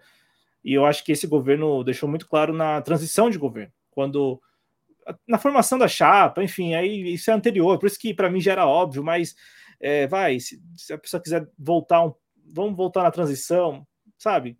Quem, quem estava. Pô, a, a transição de governo envolveu quase mil pessoas. Dessas mil pessoas, quem está no governo hoje efetivamente? trabalhando nos escalões? Será que todos estão? Pô, é, gente muito gabaritada que ficou de fora da transição, tá no governo agora, não tá? E aí, então, beleza, é, é o nome que importa, é, é levantar, só levantar a mesma bandeira e falar, não, nós defendemos isso, mas na prática, então, é... desculpa se eu me alonguei aqui, Cristiano, mas é bem complicado para mim comentar isso, porque, de novo, para mim parecia óbvio, né? E é óbvio, mas né, se, se tem pessoas que preferiram acreditar, aí cada um com, com suas escolhas, né?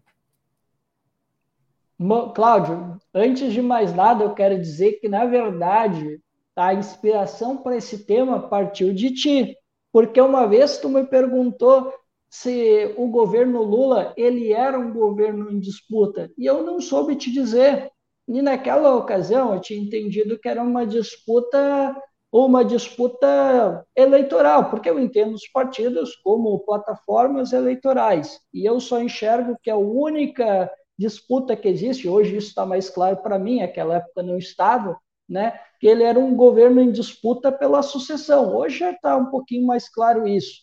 Né? Eu acho que é a única disputa que ela acontece. Então, assim, a primeira coisa que eu queria te dizer é que a inspiração para a pauta de hoje foi daquela questão que tu me colocou, só que eu estou colocando em outra perspectiva. E outra pessoa que me ajudou na pauta foi o professor Nildo Orix, né? Que ele colocou essa matéria do MST, né, que o, que o Paulo Teixeira disse que a condição para acontecer a reforma agrária seria que parasse as invasões do MST, né?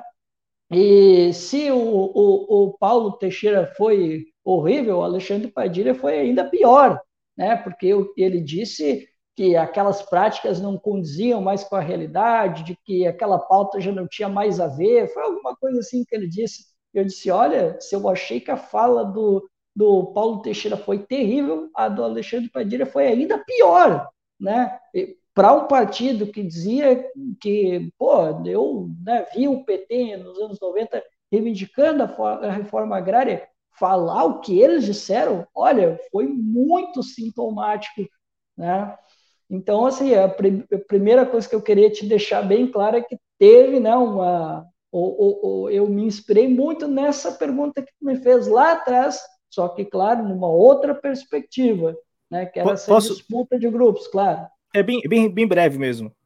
Eu pensava, e acredito que esteja havendo uma disputa interna no governo, essa disputa está ocorrendo, não é uma disputa uhum. que foi almejada Sim. e que, de repente, houve uma frustração, que é o, que é o que nós estamos falando sobre, por exemplo, esses movimentos que acreditavam piamente que não, nós vamos chegar lá. Mas está havendo uma disputa, eu pensava que era essa disputa, e até na miniatura evitei colocar, que tem a ver com essa questão recente de mudança né, no ministério ali da, do GSI, aí um, um sujeito como o Ricardo Capello assume, sabe, essa, essas coisas que são de governo, porque é, eu até no, na segunda-feira conversando com a historiadora Ana Gisele aqui, e, e eu, fiquei, eu, fiquei com isso na cabeça desde semana. Eu estou com isso na cabeça, na verdade, desde sempre, mas eu acho que semana, semana passada, no episódio que envolveu o Gonçalves Dias, tem um pouco disso, de como internamente o, o governo é isso.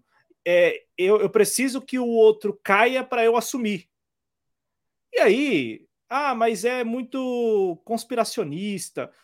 Cara, eu acho que a, a, a, a vida de um governo ela é conspiracionista. Eu, eu acho muito difícil não ser, porque são pessoas que estão num, em posições de poder que, que sempre, se o outro cair, é, essa pessoa pode subir.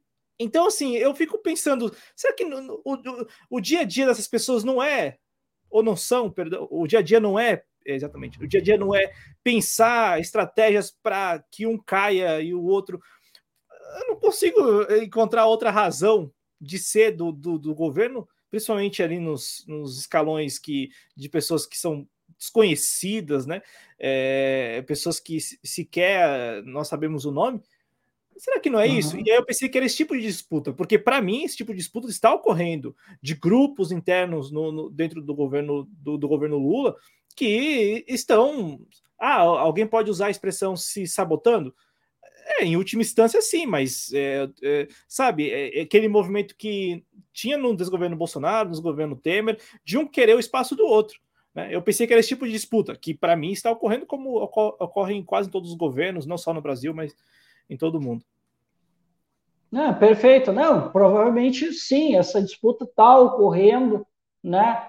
Mas é aquilo, essa é a disputa que para nós não interessa. O que interessa para nós é a disputa uh, das pautas, né? Daquilo que, que, pô, que é o que interessa ao povo brasileiro, né? A saúde, a educação, a emprego, né? É isso que interessa né, para o povo brasileiro. E são essas pautas que realmente a gente uh, quer ver uma disputa. E aí, Cláudio, voltando né, a outras pautas e a ingenuidade de muitos, né? Eu posso citar aqui, por exemplo, a educação. Muita gente acreditou, não, agora mudando o governo, a gente vai ter de volta a dignidade, que a gente vai é, fazer os nossos reajustes, o que de certa forma aconteceu, né?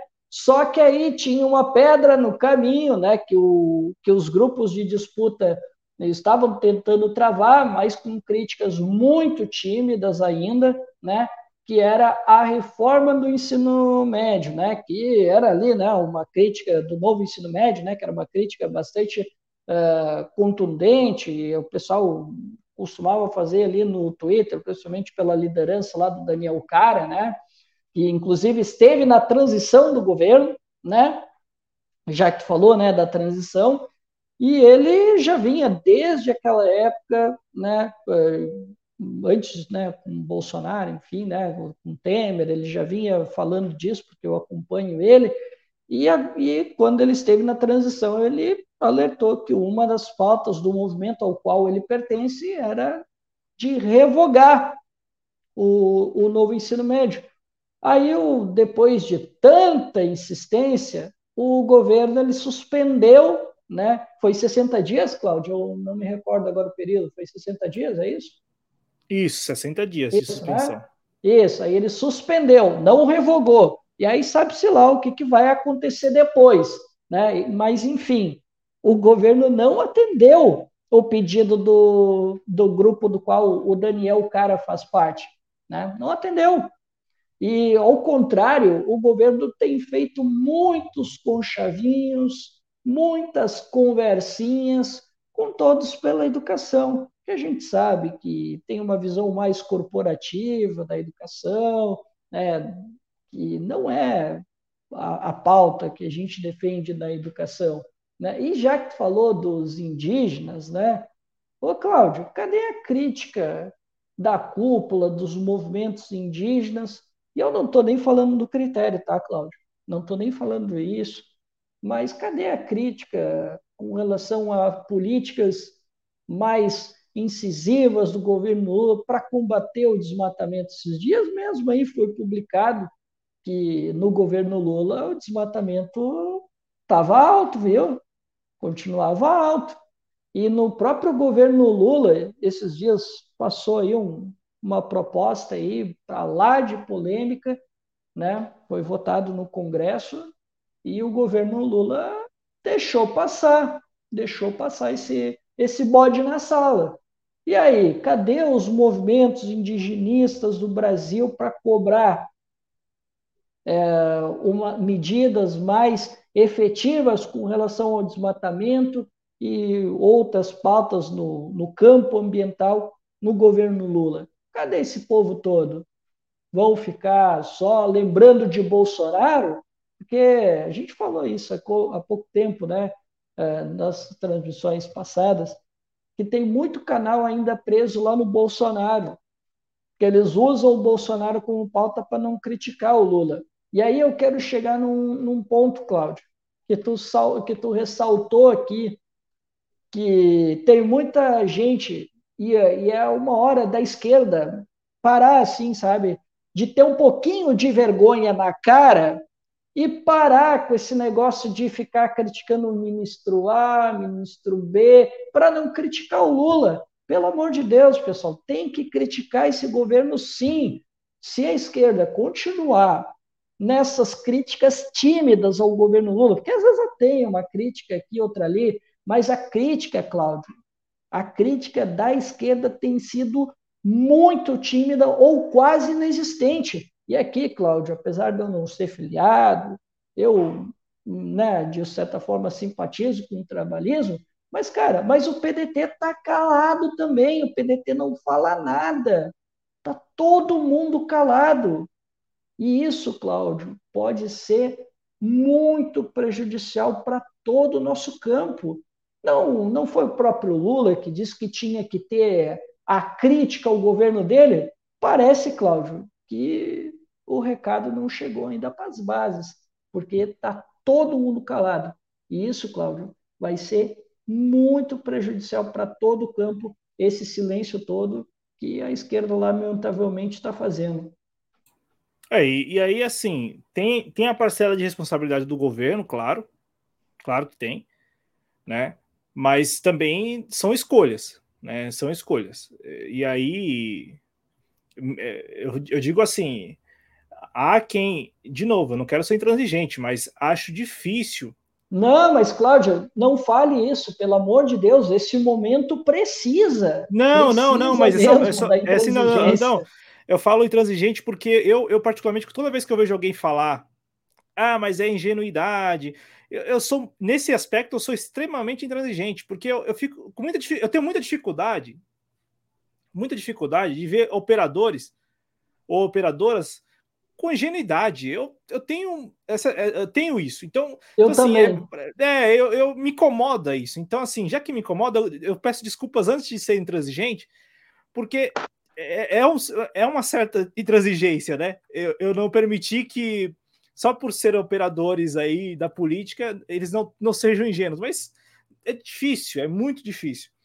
E, e aí, é, eu, eu, eu digo isso porque é, o, o, o, que, o que me parece que está ocorrendo é que há uma, uma parcela significativa de, de, de pessoas que, que têm influência e tal, que optaram mesmo, optaram mesmo por não criticar. E aí entra até o que você acabou de falar, que é um dado de alguns produtores de conteúdo que vivem falando do, do Bolsonaro e da mulher do Bolsonaro para não falar do governo, né? E, e, e, aí entra o nosso papel, não do espaço trabalhista, mas até dos programas que nós temos tentado fazer aqui no canal.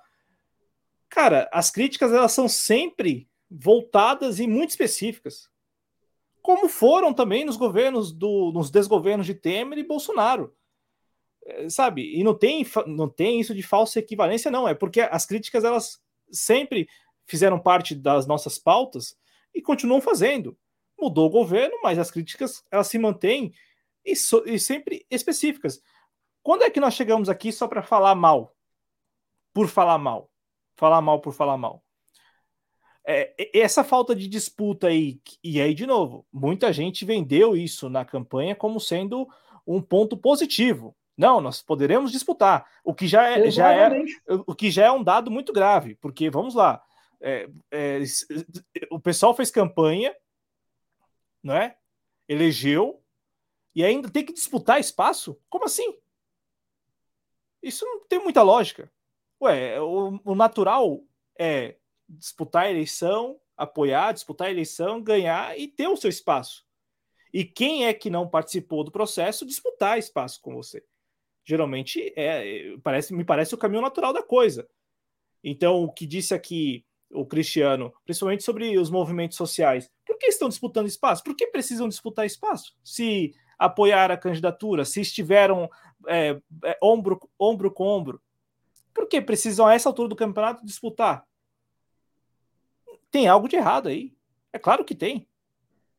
Isso, assim, é, é algo que. E, e, eu fiz já vários comentários, e desculpa a insistência, mas é algo que não. É, é, me parece, assim, inconcebível é, quem vota, é, e até fiz essa publicação no, no Twitter, porque parece que para participar do governo, você tem que ter votado, não votado no Lula, por exemplo, ter feito campanha contra o Lula, e não só isso, ter prejudicado também a vida do Lula, como aconteceu com, com uma, uma, uma moça que foi escolhida a dedo.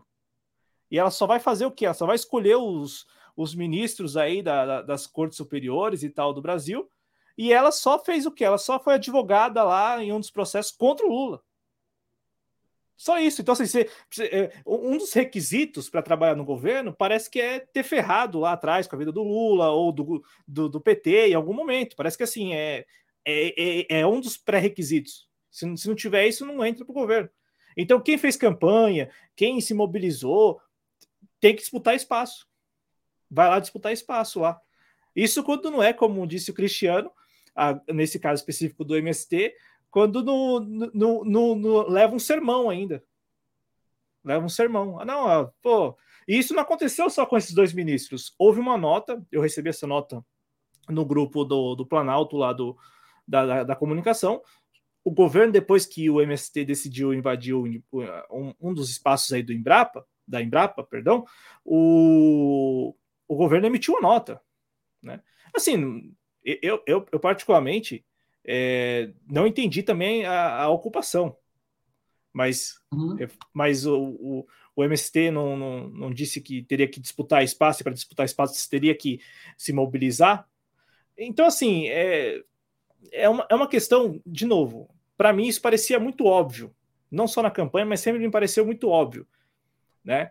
É, mas teve gente que preferiu, e aí eu sou intransigente, preferiu pela ingenuidade. E aí sou intransigente porque tem, tem uma galera aí que, assim, sei lá, do eleitor aqui da rua e tal, do Lula, pô, eu, assim como do Bolsonaro e tal, até, né, o meu compatriota e tal, que leva uma vida é, bem distante de Brasília, ou melhor, dos centros é, de poder, né, eu até é, é, considero a ingenuidade e tal, mas de operadora eu acho meio complicado. Então, é, eu, eu sinceramente, e, até essa posição do, do, do, PSOL e da rede, é, é como disse, é, é complicado porque é, meramente protocolar, né? É meramente protocolar, né? E, e paciência, né? Porque pelo menos tem o documento histórico, mas mesmo assim, do que isso adianta, né? Então, enfim, é, é, é um assunto assim que eu, eu entendo, porque, como disse o Guilherme, reforço, é, às vezes é preciso falar o óbvio, e nesse caso é preciso falar o óbvio, né? Como falávamos aqui quase insistentemente com relação ao Bolsonaro. Mas é, é bem, é bem, é bem complicado, pelo menos para mim é bem complicado, porque você percebe que tipo tá tudo muito claro e mesmo assim teve gente que preferiu apostar. Não, não, não vamos conseguir disputar. Essa questão mesmo do ensino médio. Pô, desculpa. Houve uma desmobilização depois da suspensão. Uhum. Fala sério. É, é isso. verdade. É, é, não, mas é isso mesmo. É, então é isso. A suspensão já é o suficiente, já basta. Não, agora a gente vai se mobilizar. Não, mas por que parou a mobilização? Porque parou. Até três semanas atrás havia uma grita contra o novo ensino médio. Ainda há uma, mas não da mesma intensidade, porque o governo e já tudo é puxado E tudo é puxado pelo Daniel Cara. É o único ainda que se manifesta e não tem se manifestado tanto agora. Mas o resto tá todo mundo calado. Não, mas eu digo até de. Porque, porque assim, essa pauta do, do, Essas pautas todas, elas estão presentes no, no, calendário de lutas, por exemplo, de vários sindicatos, de Sim. várias entidades. Você está lá. Então, o governo suspendendo ou não, está lá.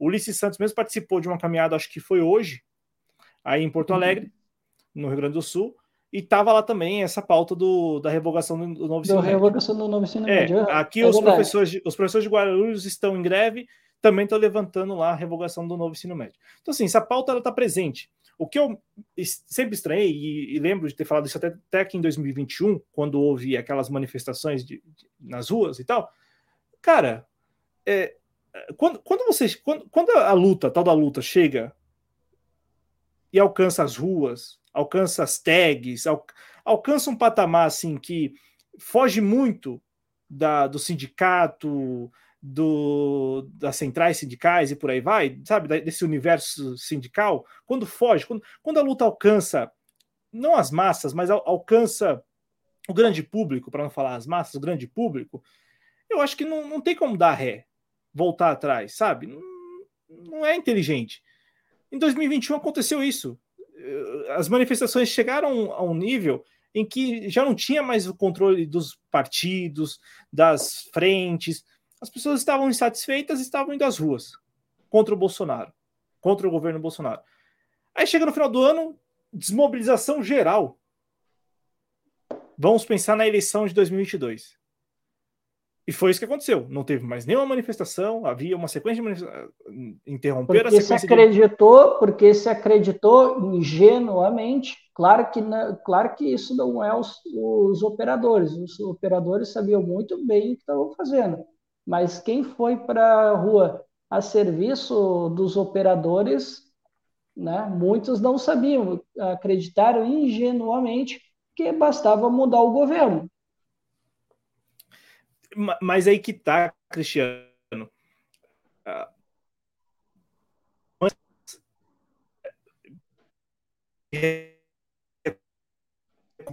E, e assim, é, as manifestações elas tinham pautas para além da derrubada do, do fim do governo Bolsonaro. Uma das pautas era a revogação do novo ensino médio. Havia também a pauta contra a reforma administrativa, havia a pauta contra a privatização dos Correios. Então, assim, sabe, sabe aquele conjunto de, de bandeiras que vários sindicatos carregam? Vários sindicatos carregam mesmo esses conjuntos, esses, essas bandeiras, e que às vezes fica só ali na rotina dos sindicatos. Em 2021, essas, algumas dessas pautas alcançaram o grande público, para não falar as massas. E aí uhum. houve uma desmobilização para focar na eleição. Então, assim, vamos abrir mão da tal da mobilização popular pelo, pelo processo eleitoral. Houve essa escolha. Uhum. Beleza. Agora, agora, nesse, nesse. há um mês, havia já uma mobilização na internet, com manifestações de rua também, pela revogação do novo ensino médio. Então, assim, uhum. de novo, de novo, isso sai do universo sindical e ganha as redes, pessoas que sequer estavam sabendo do assunto começam a procurar saber por que estão pedindo a revogação do novo ensino médio. É, é quando é quando a chamada esquerda consegue até pautar os jornalões, porque começam a falar sobre o novo ensino médio e tal. Aí vem a decisão do governo de suspender, ao invés de se manter a mobilização, não. E a suspensão por 60 dias. Isto de um ministro que já falou antes de suspender que não iria revogar o novo ensino médio. O ministro Camilo Santana, Exatamente. Na, posse, na posse dele, como ministro, e também depois em entrevistas, ele deixou claro que não havia e não há a intenção. Essa, essa foi uma. Importante tu destacar, essa aí foi uma das grandes traições do PT, inclusive. Né? De firmar compromissos, de ter o um compromisso com os movimentos pela educação, e de repente o um ministro escolhido por Lula, né, vai lá e disse não, não vamos voltar ao passado. E ele defendeu, né, o, olha, no máximo podemos fazer uma mudança aqui, outra ali, mas vamos manter. Isso. E, e, e aí, a priori, nós temos o novo teto de gasto, e o, o novo, novo ensino médio. Que muitos acreditavam que o governo, que com o governo Lula, nós iríamos acabar com o neoliberalismo, né? Assim como, Cláudio, vamos, vamos lembrar outra traição do PT, né? Tô, já falamos da educação, falamos do, do meio ambiente, uh, falamos agora há pouco também do, do, da, do modelo econômico, né, que é outra traição do PT, e agora eu vou para outra traição do PT, que é com relação à questão energética, a política de preços da Petrobras, muitos acreditavam, não, que olha só essa fala do Lula aqui, olha essa daqui, olha o, o ministro falando da, até falou da verticalização, né, da Petrobras e tal, né? E o que se tem visto até então é um governo que está seguindo a mesma política de preço, não fez nada. Poderia ter feito, o próprio Felipe Coutinho, né? Falou aqui, né, na, na participação dele, que o governo poderia ter antecipado uh, os novos conselheiros, né, para assumir os novos conselheiros no Conselho de Administração da Petrobras, e nada fez nada fez para isso. Decidiu seguir o rito normal, como o Cláudio falou aqui, né, numa outra transmissão.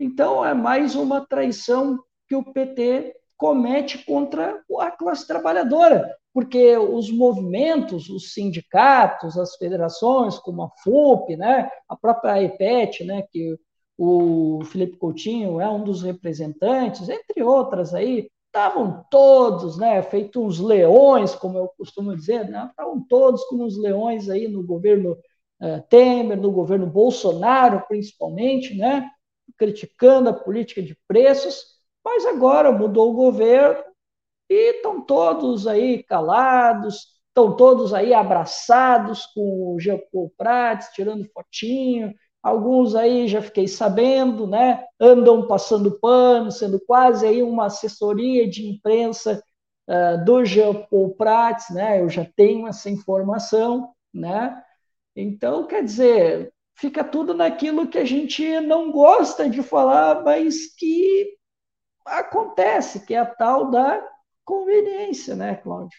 Por isso eu digo, Cláudio, que esses são tempos, sim, da gente ter a intransigência na política, de até mesmo trazer né, a, a polêmica firme, porque, Cláudio, não dá para a gente, nesse momento, a gente ficar com apontamentos pouco contundentes que não vão no cerne da crítica e a gente fazer uma crítica tímida ao governo. Senão a gente vai estar tá dando espaço, e por isso, Cláudio, que eu reivindicava uh, que o, o PDT, né, apesar de que eu não sou ninguém, né, mas tudo bem, o, P, o PDT ele tem, né, é um partido, ele faz as suas decisões, e respeito, tudo bem, né, mas eu e outras pessoas, nós defendíamos uma posição independente do PDT, né, de o PDT talvez ajuda no que pode ali o governo, mas mantém uma posição independente.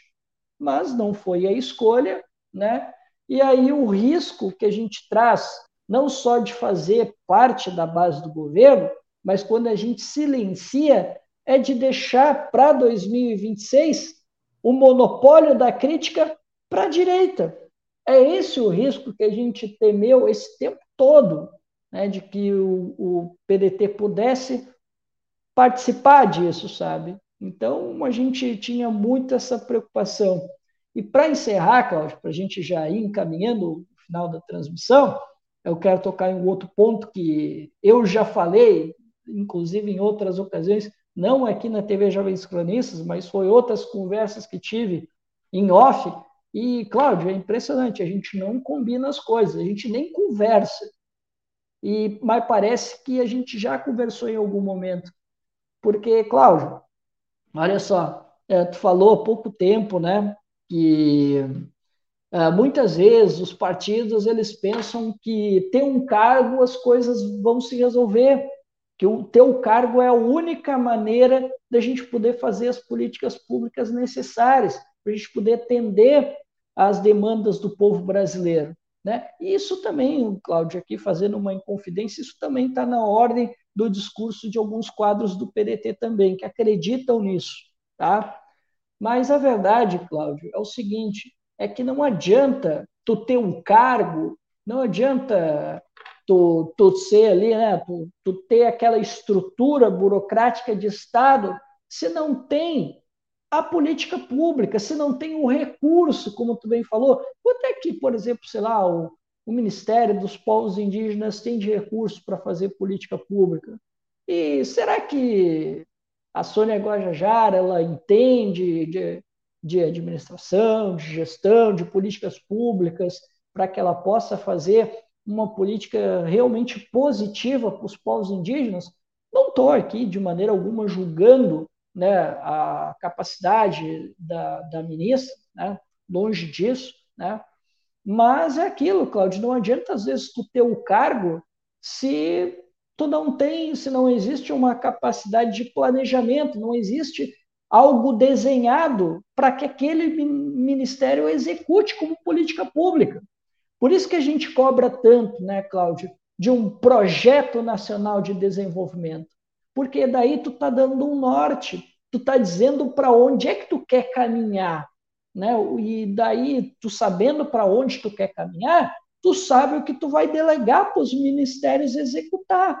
Né? Daí não vai ser apenas é, um quadro bom ocupando o, um, um, ministério? Porque hoje, Cláudio, o, o que está me parecendo que o governo Lula é isso. É um, é um governo com bons quadros, e esse é o grande risco que eu vejo, Cláudio. Para qualquer partido, Cláudio. Para qualquer partido que esteja no governo. Que o governo seja um governo com bons quadros, né, de destaque, mas que em termos de políticas públicas não consiga desenvolver nada, porque não teve um plano anterior, não teve um projeto nacional, não o governo nunca anunciou uma direção para poder executar as políticas públicas e talvez, né, sem citar governo algum, talvez aquelas pessoas não são as melhores para executar uma política pública para o um nicho ou para o povo brasileiro, ou seja lá o que o vale, né, a depender aí de qual a representação que eles estão fazendo. Porque às vezes, Cláudio, uma pessoa que ela é escolhida para um ministério, ela pode ser um ótimo acadêmico, mas de repente politicamente essa pessoa é uma tragédia, porque eu já tenho essa leitura e isso o PT me ensinou, inclusive. Não adianta chamar o cara técnico, não adianta. O cara técnico ele tem que fazer função administrativa, ele tem que fazer o, o dia a dia do ministério. O, o cara para ocupar o ministério ele tem que ter a capacidade técnica e capacidade política acima de tudo. Se ele não tiver os dois, não serve. Não vai conseguir. Porque ele tem que ter o trânsito com o Congresso. Ele tem que saber falar com a mídia.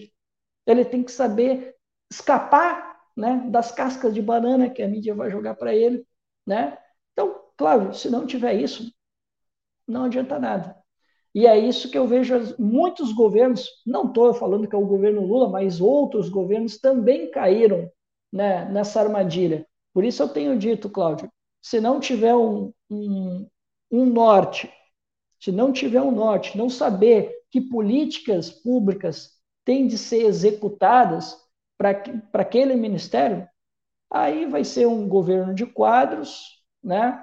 Não vai adiantar porcaria nenhuma tu acreditar que precisa de um cargo se não tiver um direcionamento. Então, essa é mais uma das ilusões né, que muitas pessoas acreditam que precisa ocupar um cargo né, para te poder executar as políticas públicas de fato, claro, tem sua importância sim, é, é uma situação de fato, mas se não tiver esse direcionamento, né, Aí, Cláudio, é isso. Não, não, não vai conseguir executar porque não, não, tem o, não tem um norte no governo e não tem esse direcionamento por causa dessa causa anterior que eu falei.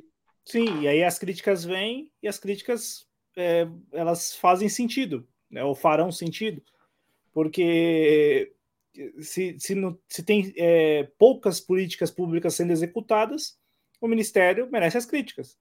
É, é, e aí, é como a gente já conversou, é um amontoado de pessoas, né? E aí, às vezes, eu.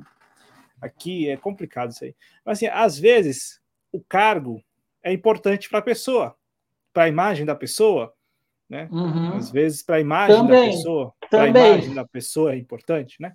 Então, assim, às vezes a pessoa aceita, não pensando em executar políticas públicas, porque já sabe que isso vai ser muito complicado, é, mas a imagem para a imagem da pessoa é ótima. É, um, um, tema, por exemplo, do desmatamento. Pô, o governo tendo a Marina Silva como ministra do Meio Ambiente é um, é assim, é um grande escudo, porque ninguém tá chamando Lula de Lula Nero, sei lá, ou de assim, você não tem nem a mídia hegemônica, nem a mídia hegemônica, porque tem lá. Então, assim, é, é isso. É, é, é, um governo, e a gente falou isso já há muito tempo, acho que foi até na primeira edição do Espaço Trabalhista deste ano, é um governo rigorosamente preocupado com a sua imagem. Então, assim, eles, é, é, um governo blindado nesse, nesse sentido. É, e aí eu não estou aqui é, de, tratando isso de maneira pejorativa, não. Cada um, como disse o Cristiano, cada um que está no governo é um, um bom quadro né, político, um bom quadro acadêmico e por aí vai. Só que é isso, é, de fato é. Tanto é que é, é um governo que, quando foi é, sendo construído ali na transição, muitas pessoas, muitas pessoas falaram: Poxa vida, que bom que escolheu este, que bom que escolheu aquele, que bom que escolheu aquela. Enfim, é, nomes que já estavam sendo é, esperados e com boas críticas, na, principalmente nas redes sociais, porque tem várias, várias, várias ministras e ministros ali do governo Lula que as pessoas no dia a dia sequer conhecem. Então, assim, é, são conhecidas aqui no universo digital.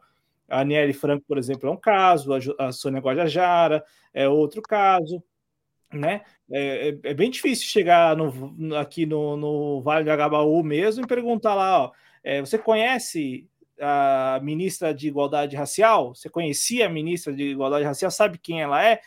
Sim, mas aqui nas redes sociais todo mundo conhece. A Sônia Guajajara é idem, né? É, e o, o, próprio Silvio Almeida, para não ficar só nas mulheres, o Silvio Almeida também é outro. Chegar lá, conhece o Silvio Almeida? Enfim, é, mas é isso, são, são, são pessoas que estão aí, né? Eu citei estes aqui mais para dar esse exemplo, né? Uhum. De perguntar nas ruas e tal, de um povo fala e imaginário. Mas não, não é nem o, o assunto aqui, é, é só para trazer esses nomes. Mas no final das contas, esses cargos eu também vejo que várias pessoas, e isso é natural, né? Várias pessoas assumem, mesmo sabendo que não vão ter recursos para é, executar políticas públicas assumem mais pensando, é, imagino, na projeção suas, pessoal. Nas suas próprias imagens, né? Porque também, se você pensar bem, são, são alguns desses cargos aí são cargos assim que é, eles têm, têm, pouco risco, né, é, ali embutido, né? Assim, para dar uhum. errado, se a pessoa for dificilmente uma ministra, por exemplo, dificilmente um chefe da pasta da cultura vai dar muito errado, sabe?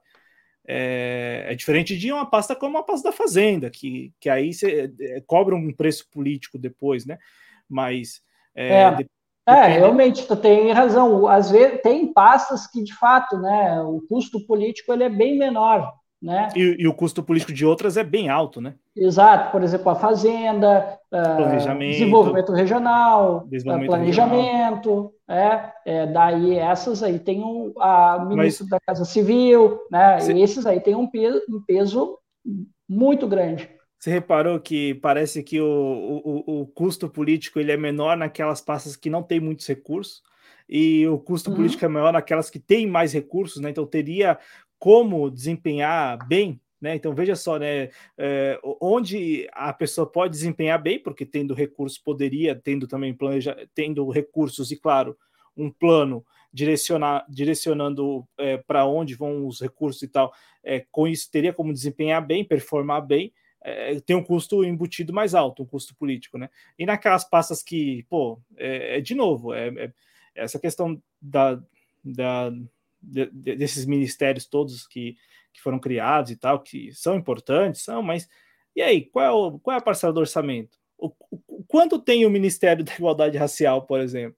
É, quanto tem o Ministério dos Povos Indígenas? Mas assim, vamos ficar no da igualdade racial, entendeu? E é um assunto assim candente, né? E, e, e também um assunto muito caro, que foi muito caro, pelo menos na sua estética, na campanha eleitoral. Mas e aí? Quanto tem de recurso público ali para a Aniele chegar lá? Eu tenho esse, essa, essa série de políticas públicas aqui para realizar. Cadê? é, porque o central é isso, né? O central é, é. isso. É o, é, o, é o orçamento e mais a política pública. Qual é a política pública desenhada para esse, esse ministério? É, as duas coisas têm que vir juntas. Se não vier, meu amigo, aí é só um quadro bom, né? Um bom quadro que está ali ocupando um ministério. E é isso aí. Sim.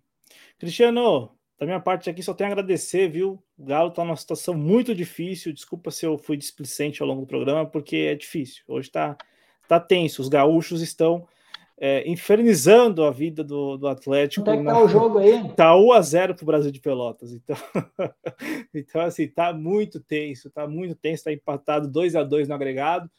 E o Galo daquele jeito, né? O Galo do Cudê tá daquele jeito, tá O Cudê vai cair, hein? É, mas 26, vai levar 26 milhões. Se cair, leva é, 26 milhões. Não, né? esse que é o grande problema, né? Esse que é o grande problema. Aqui no, no Internacional foi a mesma coisa. Ah, enrolaram para demitir ele justamente porque era uma bagatela para tentar ali, né? Fazer a rescisão contratual dele. Por isso que enrolaram tanto, né? O Codele é espertinho, ele, ele faz isso, né? De botar um contrato bem amarrado com uma, com uma rescisão cara que é o clube pensar duas vezes, né? Sim.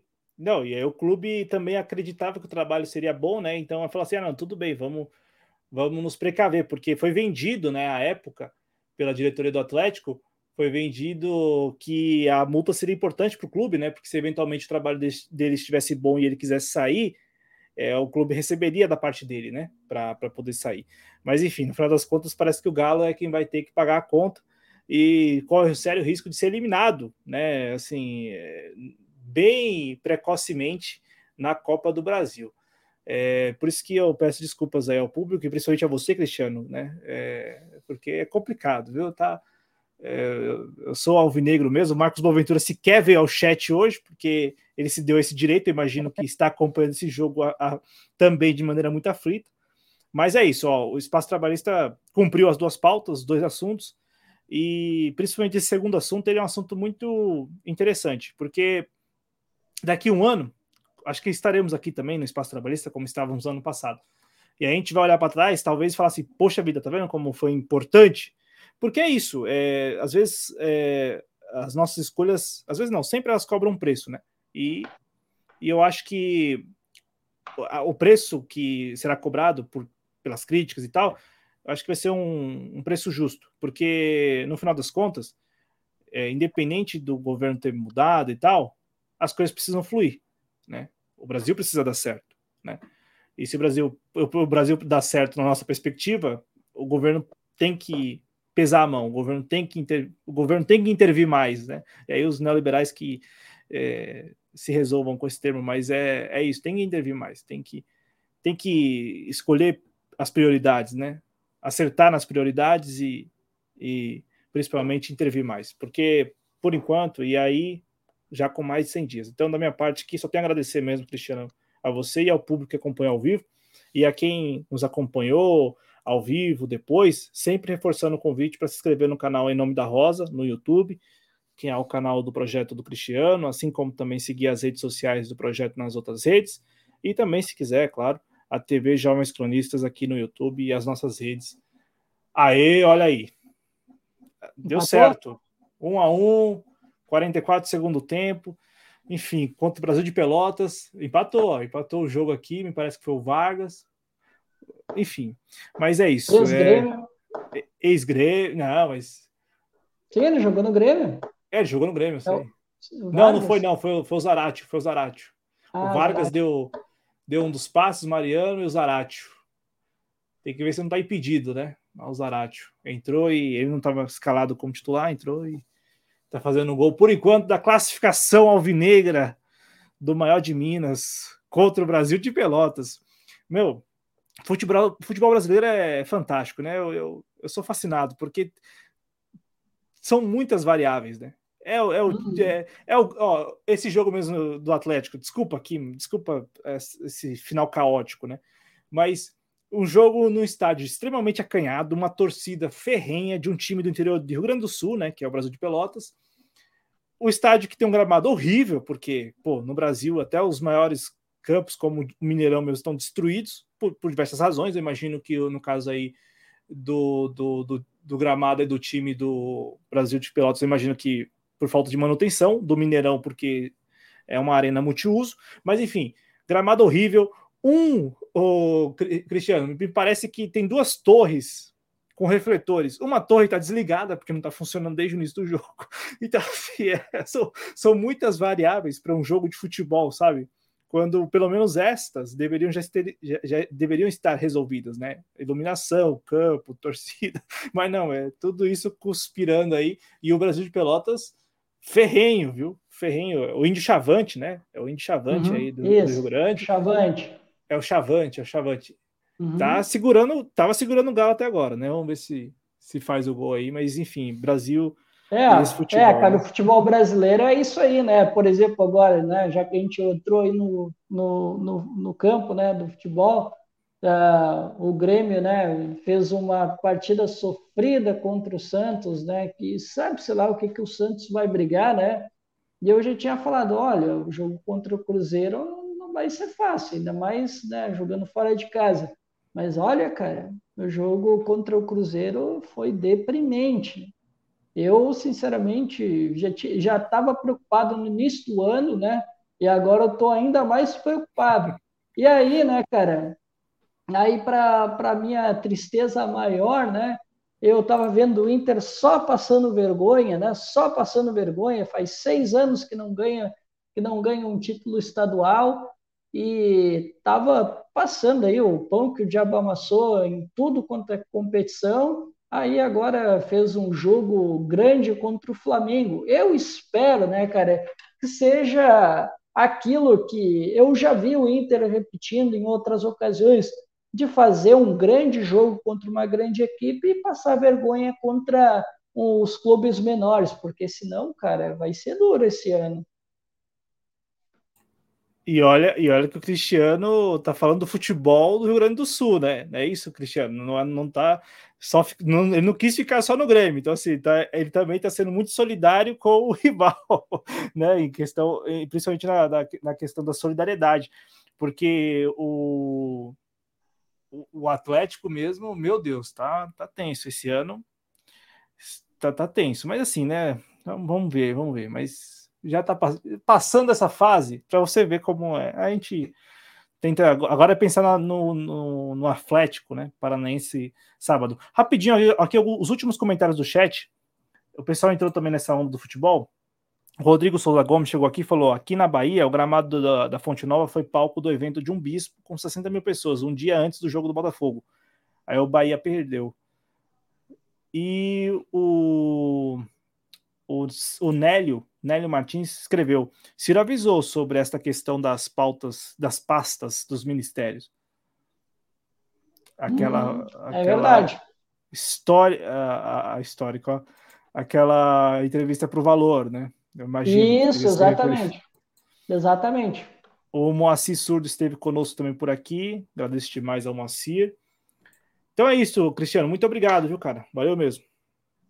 Obrigado, Cláudio. Obrigado ao pessoal que esteve aqui, né, comentando, deixando like, né? E já sabe, pessoal, continua aí o trabalho de formiguinha, dando like, comentando depois aqui da live. É importante que vocês comentem. Também o Cláudio está lançando aí aos poucos né, os shorts, né? E é importante que vocês também deem o like, compartilhem, deixem os comentários.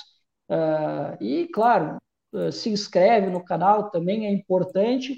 Aciona o sininho para vocês não perder né, o Espaço Trabalhista e outros programas aqui da TV Jovens Cronistas. E era esses os meus recados finais, certo, pessoal? Tenham uma boa noite e até o próximo Espaço Trabalhista, né, nas 19h30, como de sempre. Valeu, gente. Muito obrigado. Muita saúde para todos nós. Até mais. Tchau.